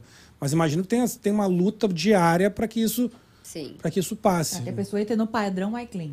É, porque é um padrão, uma, uma cultura cor- corporativa, por exemplo, a Disney, né, que a gente sabe que é um dos grandes exemplos de cultura corporativa implementada ao extremo. Sim. Qualquer funcionário Disney vê um sujeira, cata e, e bota. É. Isso não é fácil implementar, gente. Não. Não, não é. O japonês faz isso. É, mas E para mim a, a grande chave é, que, que faz toda a diferença é o supervisionamento. tá. Ah, ok. Porque qualquer pessoa que não está sendo supervisionada, em algum momento ela vai entrar numa zona de conforto. E isso não entra no micromanagement? Olha, ah, o gerenciamento você pode, você pode fazer um micromanagement, né? Que até, até onde você vai dar conta de fazer eu não Né? sei. Seu né? chefe pentelho ali? Exato. Mas o, o que, que a gente faz dentro da empresa? A minha gerente, ela faz visitas esporádicas aos nossos clientes. Entendi. Então, a gente, a gente faz um recrutamento com um método, a gente entrega um treinamento focado e direcionado e a gente supervisiona o Entendi. serviço. Entendi. Então, esse conjunto diminui as nossas chances de erros. Entendi. Né? Então, quando as meninas estão em algum cliente fazendo a limpeza, é, a, a minha gerente ela vai lá e chega e faz uma visita e dá uma checada. E tem os pontos onde a gente sabe onde as E pessoas pecam. Entendi. Entendi. Exatamente. E aí aquilo é apontado. E você né? costuma misturar quando vão duas meninas, assim, uma, uma que você já confia mais, uma que você não confia ainda? Com certeza. Principalmente quando tá entrando gente nova, eu não, não, a gente não põe duas pessoas novas juntas. É, porque aí é o problema. Sim. A pessoa que está acostumada, que você já sabe o que faz direitinho, certamente se a outra não fizer, ela vai ver, vai falar. E ela já dá, já dá uma dica, fulano. Já dá uma dica, né? não, ó, na, na, É. na iClean não é assim. Você precisa fazer desse É. jeito É. aqui. Pega o rabo de pavão e, e já bate Como lá. é que faz o rabo de pavão? Não, não vou fazer. Ah, tá Isso aí já foi, isso aí já foi bastante. é, mas é interessante. Pô, engraçado pensando, pensando assim na hora, é, tem, um- tem uns métodos. é- tudo é método, né, Brigitte? É isso que você passa na sua mentoria? Você passa um pouco disso? Quem procura você para mentoria é só, só gente de limpeza? Ou tem gente de Então, outros de nós coisas? vamos lançar a mentoria mês que vem. Mês que Ah, vem não, a gente tá. spoiler! A gente, a gente vai lançar a mentoria agora em novembro. Nós Certo. estamos na reta final da preparação da mentoria. A mentoria é algo que no dia a dia eu já faço dentro da empresa e eu alcanço algumas pessoas, que são aquelas que têm acesso físico a mim. Certo. Então, é, hoje com a mentoria, a gente lançando ela, eu quero alcançar mais pessoas ainda. Porque o que eu entendo? Se eu cheguei, elas também podem chegar. Claro, Sim. Porque a gente tem muito mercado. tem mesmo. Tem muita gente é, é, contratando limpeza. E limpeza é um negócio que nunca vai acabar. Porque você limpa, lá em casa as meninas saem pela porta, meu cachorro já sujou o chão. Sim, sim. Dá sim. raiva. Entende? Então, assim, vai ter sempre serviço, né? Então, você tem que saber como chegar até esse serviço. Sim. Como se apresentar. Como instituir o, o seu método de limpeza. Como treinar as pessoas que vão trabalhar para você. Como buscar essas pessoas. Como buscar o seu cliente. Né? Hoje, com, com o marketing digital, ainda... Né? Vocês aqui que trabalham com, com marketing... No, o, o- não tem limite. É verdade. Né? Verdade. Não, mas o que você, tá, o que você faz, dá, pô, acho que cabe se aplica praticamente todo mundo. Qualquer empresário, qualquer pessoa que quer ser empresário, quer trabalhar, são, são claro, você está dando exemplos baseados na sua experiência, que é no mercado de limpeza, mas a questão gerencial e a gestão de montagem de time, uma gestão de, a de criação de cultura, cultura corporativa serve para qualquer empresa. São princípios administrativos. que ser- Totalmente, totalmente. Eu acho isso bem legal. Acho que, assim, bem, recomendo, hein? Nem recomendo a você aí que tá- vai fazer, porque só aqui eu tô, tô adorando, assim, o papo, porque é, é muito legal, assim, ver, ver na prática, você, você colocando na prática de coisa de maneira tão fácil, tão, tão rápida, é, conceitos tão profundos, tão, tão, que parecem que quando você fala é simples, quando você fala é muito fácil. É. Mas não é tão Vai fácil lá assim. botar na prática No dia a dia não é tão fácil assim. Não, no dia a dia não é tão fácil, mas é possível. Muito possível. E se torna fácil para quem para quem está acostumado, para quem Sim, tudo aquilo que Preparou. você faz repetidamente, você começa a dominar, é, certo? é.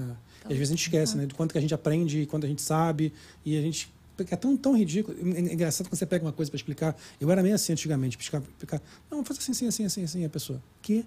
Sim, é porque pra você, pra você é tão óbvio, É. né? Mas pra outra pessoa que nunca ouviu falar, não é óbvio. Não é fácil. Então, assim, a gente que vive aqui nos Estados Unidos provavelmente tá pegando, tá entendendo muito mais dessa conversa do que quem tá lá no Brasil. Possivelmente. Porque é uma realidade diferente. É. É. né? É. Mas o, eu, eu costumo dizer que o óbvio ele precisa ser dito, porque ele não é óbvio. Não é óbvio, exatamente. O Olha óbvio- que frase ótima. Ah, é, o essa. óbvio, é óbvio pra não quem, é óbvio. É óbvio para quem entende. O óbvio não é óbvio, O Gabriel. óbvio não é óbvio.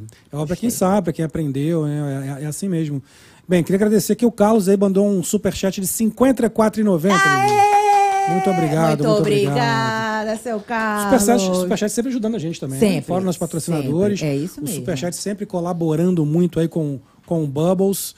E estamos aí, Brigitta, chegando no nosso, Ela não acreditou, né? no nosso finalzinho. Que ia passar Mentira. rapidinho duas horas, né? Ela não acreditou. Gente, na hora que eles falaram pra Falei? que era duas horas, eu falei, uau, ok, vamos lá, duas horas. Aí o que, que eu falei? No final você vai falar, nossa, passou rápido, como todo mundo fala. rápido. Gente, Não eu tem- não, vamos esticar esse negócio, eu tenho tanta coisa pra Viu? falar. Olha aí. Eu te falei, mas pensa bem, você vai sair com os amigos, vai tomar um, vai tomar um chopinho, uma, não sei se- um vinho, que seja. Se você sai com menos de duas horas, Nunca. parece que não teve nada. Não. É verdade. Você sempre bate um papo. Então, bate-papo, que é o caso do, do Bubbles, pelo menos. É. É. isso, a gente vai conversando, vai conversando, falando da vida, falando bobagem. e aí o, o tempo vai passando e posso. Ó, tem uma galera, muita gente participou, nem falei, porque o papo Até foi. o Mauri Bigode apareceu Mauri na live. Bigode apareceu. O velho. Mauri, o Mauri é amigo querido meu e do meu esposo. Ele falou que te chama de Birigita. Sim, ele só fala meu nome errado. Birigita, ele falou aqui. Dirigita. Ele falou, nem eu falo bigode. Ele, ele falou lá atrás, né? É. Ó, Ivan Lins Maier, a Mayla, que você falou que é sua irmã. Irmã, hum. Carlos, a Renata, doutora Vânia Petrolongo, que também esteve aqui. João. Caio Bueno, Pode Be Real, é o seu, é o seu marido? É meu esposo, Moisés. Seu marido Moisés, salve Moisés, um abraço. Quem mais tem aqui, Lilia? Caio Bueno. aham. B- Brigita, gente boa demais, o Caio mandou aqui. É o Caio Barbeiro, né?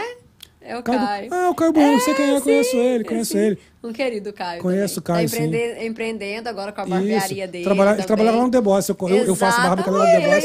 Ele saiu montou É, dele agora, é eu ele lembro. que cuida do meu esposo. Tava com o pai dele lá, né? Isso. Tava com o pai dele lá. Ah, Ficou linda a barbearia dele. Não via, não conhecia Muito ainda. bonita a The barbearia. Boss não deixou, mentira. Ele. The Boss se amarra, ele se amarra no. Caio, se amarra no Caio. A Iris Santos também apareceu aqui. Ele trabalha Leonardo. Ó, a live tá agitadíssima. O Leonardo Godoy mandou um negócio legal aqui. Se tem duas pessoas que tive a honra de conhecer, foi, foram Brigitte e Moisés. Grandes profissionais e, sem dúvida nenhuma, merecem cada espaço que conquistaram. O Léo, eu falo pra ele que tudo que eu faço, ele comenta, ele... É, sabe aquelas pessoas que vibra com você? É o Léo. E o Léo passou pra- pela minha vida tão rapidamente, ele veio pra trabalhar comigo no operacional da minha empresa comercial. E aí logo ele falou, tô indo embora pro Brasil. Poxa. Mas, assim, foi tão. Acho que foi tão forte o impacto, de- porque ele tinha se decepcionado com tantas pessoas. E que quando a gente se conheceu, ele sentiu verdade na, Não. naquilo que eu falava. Que, que se tornou um relacionamento, uma amizade. Então, assim, a gente, ele tá lá no Brasil, mas a gente se fala, ele comenta em tudo. E então- tá aí, ó. Tá, É, tá aí, tá aí colaborando. Tem Quem mais, mais? alguém que apareceu aí? Ó, aqui tem o. O último. Opia Cleaning. Mal posso esperar. Opia, não sei. Mal posso esperar pela mentoria. Sucesso, Deus abençoe. Uhul, Tá vendo? tá-! Sucesso total. E, Bem. o, e o outro? Bernardo. Não vou falar isso aí. Eu não vou falar isso aí. Tá, Ah, eu, tá eu, com fome, é. é, eu, Ber- eu.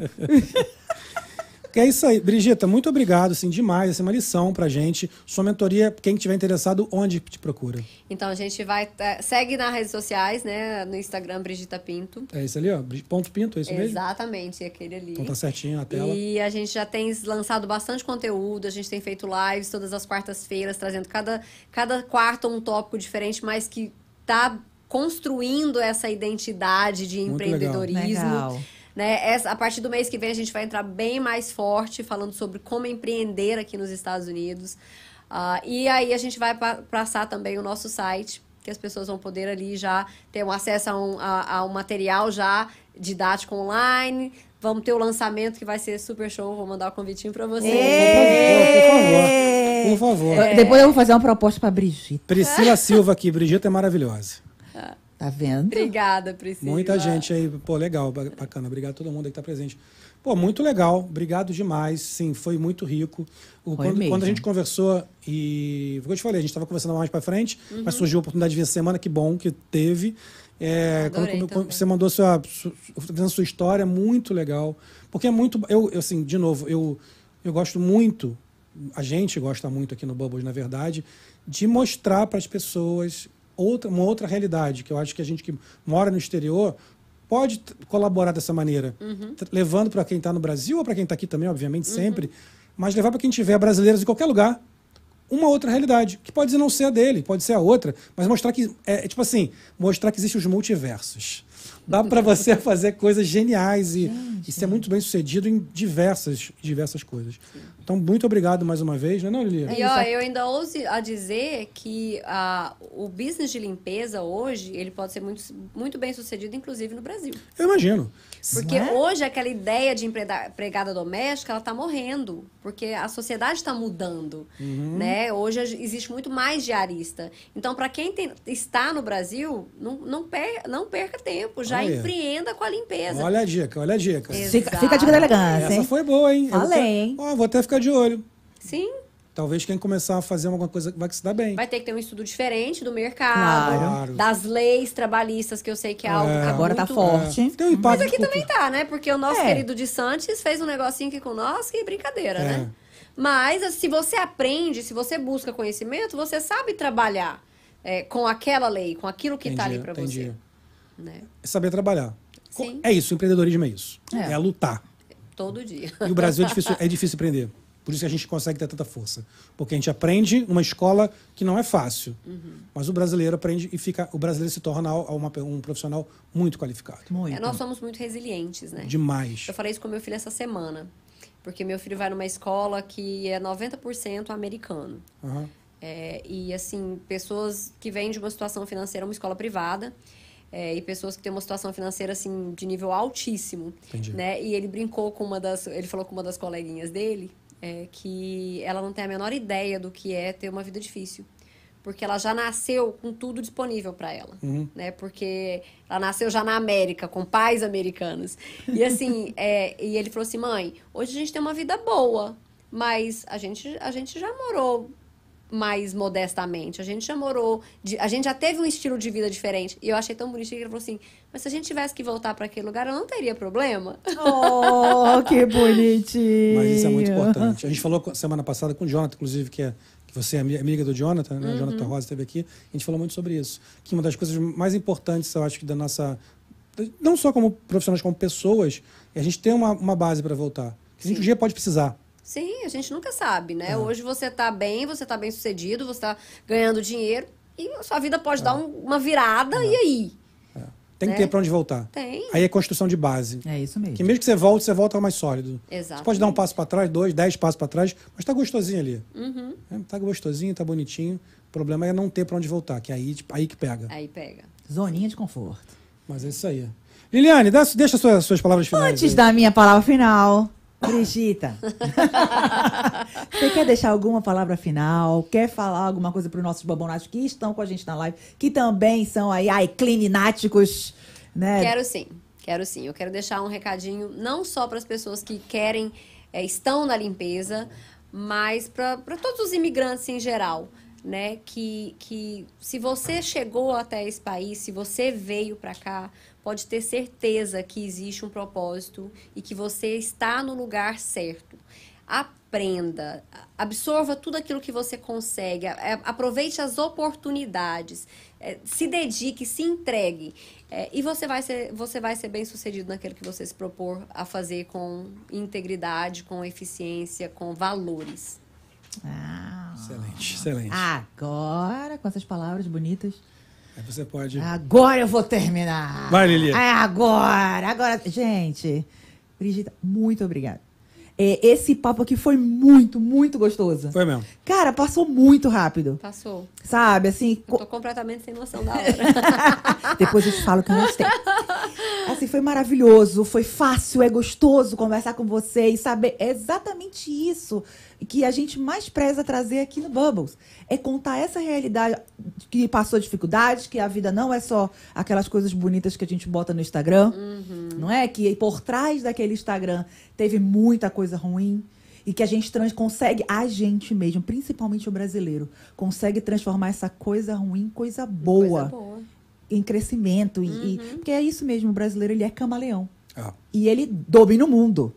Ele domina o mundo. O brasileiro, ele domina o mundo. Então, é, é- é por mais histórias que nem a sua. Então, muito obrigada mesmo pela oportunidade de estar aqui com a gente, de contar pra gente que não foi fácil, né? E, que e tá dando certo. Né? E, e tá vindo mais projetos, mais projetos. Então, muito, muito, muito obrigada.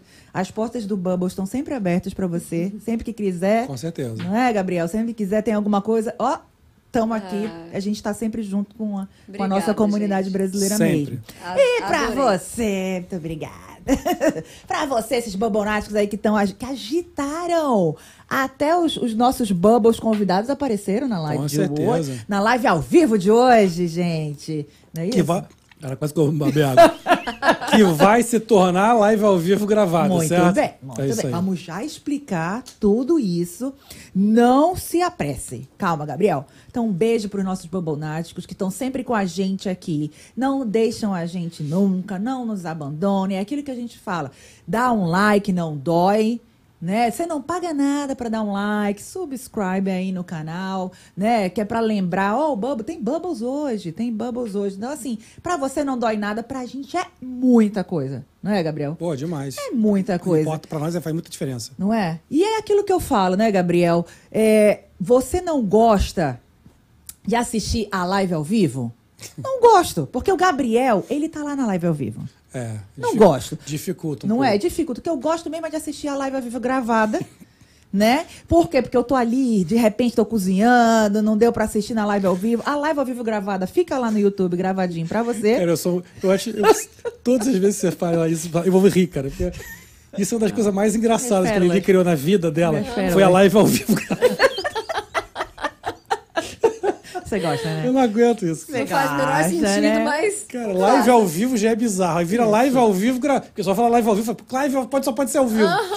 Aí ela inventou a live ao vivo gravada. Isso.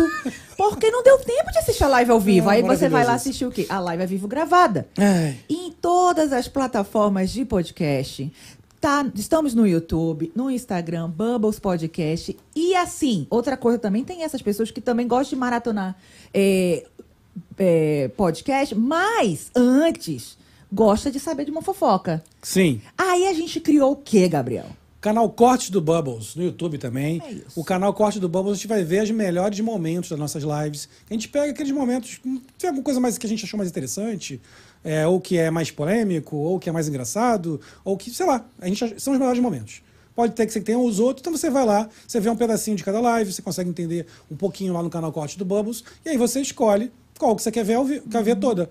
Quer ver a live ao vivo gravada inteira, certo? É isso. No Instagram também, a gente tem, né, Lili? Tem. A gente coloca os cortes menores no Instagram, algumas coisas de bastidores. Então, assim, se você tiver no Insta- seguindo a gente no Instagram, tiver também inscrito aqui no, no Bubbles Podcast e no, no YouTube também, no corte do Bubbles, você não perde nada. Nadinha. Perfeito? E se quiser só ouvir o áudio sem olhar pra minha cara? É isso. Também, não pode? Como faz? Você vai em todas as plataformas de podcast. Spotify. Spotify, a Amazon, Prime, eu acho que tem, não é isso? A Amazon, Amazon Podcast, Apple, né, na, iTunes, o podcast da Apple, tá, tá em tudo que é lugar. Você vai achar a gente lá Cara, e vai Bubbles- ouvir.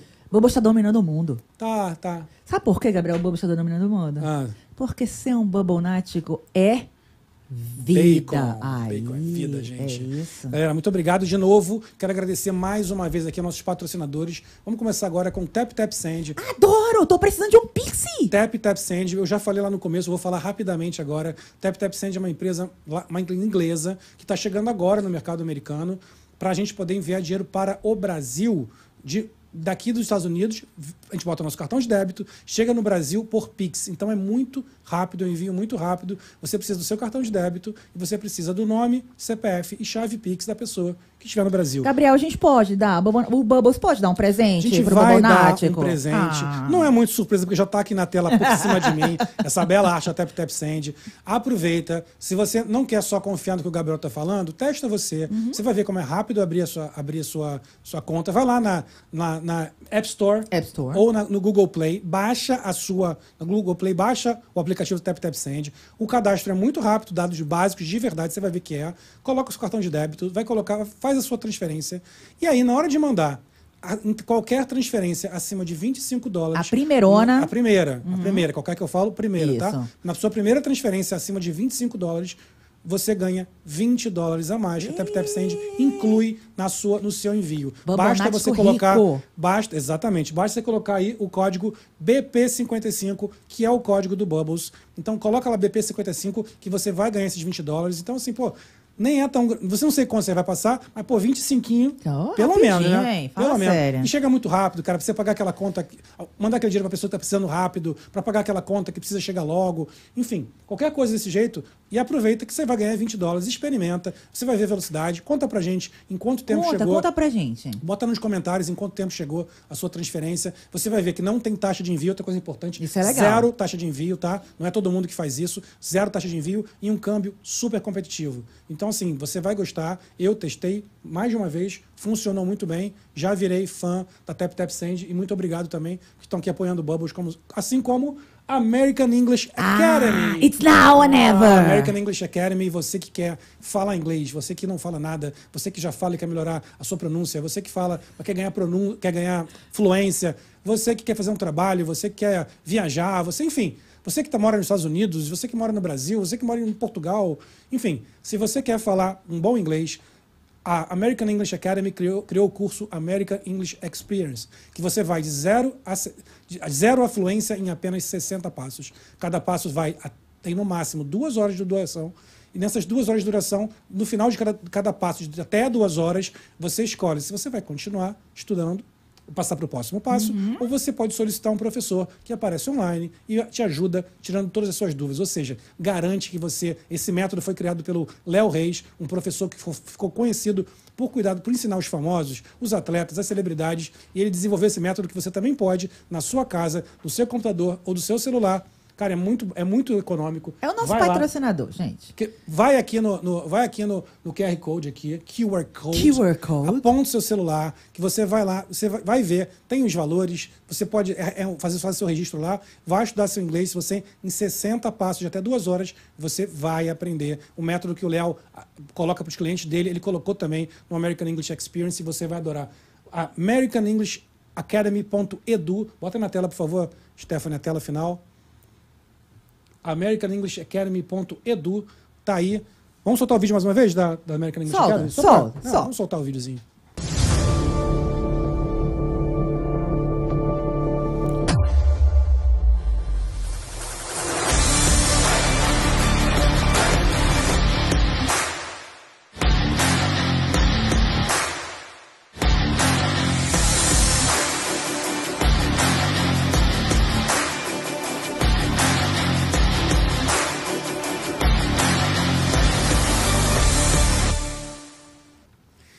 Isso aí, galera. Vai lá, você vai gostar muito também. E a gente agradece, como sempre, ao apoio da American English Academy, que é o Bubbles. Para nós é muito importante. Assim como é muito importante o trabalho de Stephanie nas carpetas, cuidando lá do, do nossa, nossas lives ao vivo, gravadas e não gravadas. Não gravadas. Stephanie cada vez mais aqui participando. Vai, vai agora ter novidade, vai participar mais do Bubbles, É. de outras maneiras. Quem sabe Stephanie me apresenta um Bubbles comigo um dia? O que, que você acha? Tô achando que vai acontecer, Convida ela? Ela deve estar bolada Tá lá fora. Lá fora. Calma, calma. Só brincadeira, brincadeira. Se você quiser, tá convidada. Obrigado. E também a Stone House, a produtora que montou aqui o estúdio do Bubbles. Agradecemos sempre a Stone House, nossos parceiros. A IC Solutions, a melhor agência brasileira de publicidade, marketing, design, eventos brasileira aqui dos Estados Unidos. Se você quer fazer seu, seu marketing, redes sociais, se você quer produzir seu vídeo, se você quer fazer um evento, se você quer, enfim, fazer marketing, promo marketing promocional, o que você precisar nessa, na área de marketing, a IC Solutions está aqui há mais de 10 anos no mercado americano, conhecendo o mercado americano e falando português, que é mais fácil para você. Beleza? É Atendendo clientes de todos os isso. tamanhos, pequenos, médios, grandes, enfim. Vai lá, tá aqui na descrição também. A gente vai adorar ter você com a gente. Obrigado, Lili, mais uma vez. Um beijo pra vocês, minha gente. Valeu mesmo. Brigita, mais uma vez, muito obrigado. Obrigada a vocês, gente. Galera, semana que vem tem mais. Tem, Sete tem. horas do- dos Estados Unidos. Tem uma 20 dupla, né, horas do semana que Brasil. vem? Semana que vem vai ser muito. Ou não? Não, Ainda sim, não. sim, sim. É? Sandra Arcanjo. É, já é E a. Carol Leitão, Carolina Leitão. A gente vai falar sobre carreira, sobre re- revalidação de diploma. Isso aí é legal. Brigida Unidos. falou que ela não Isso. conseguiu. Pra você também que não tá conseguindo, a gente Isso. vai ter uma live bacana. Olha, vamos fazer é, revalidação de diploma, plano de carreira, cu- currículo, vamos saber de como você viu. A, a Sandra trabalha com a parte de revalidação e a Carolina Leitão trabalha com, com a parte toda de encaminhamento profissional. Ah, legal. Te, te faz to- toda a parte de consultoria para você, até LinkedIn, currículo, como é que você prepara. que legal. É- é, vai ser um- uma live muito legal. E engraçado que as duas foram convidadas separadamente, mas elas trabalham muito juntas, então elas mesmas sugeriram, por que a gente não vai junta? Ó, que legal. Que uma, então vai ser, vai ser uma live muito bacana. Vai ser Beleza? mais de duas horas, hein? Com certeza. Vai ser muito boa mesmo, tenho certeza disso. Ó, obrigado a todos vocês que estão aqui no chat. Obrigado aí, Maila também, que falou que amou o Bubbles. Muito obrigado. Continue vendo a gente, sempre importante. É Não isso. esquece de se inscrever, já compartilha, já manda pra galera. A gente vai amar ter vocês aqui sempre, tá bom? Bota aqui, Stephanie, bota aqui pra mim aqui, vai aqui, aqui.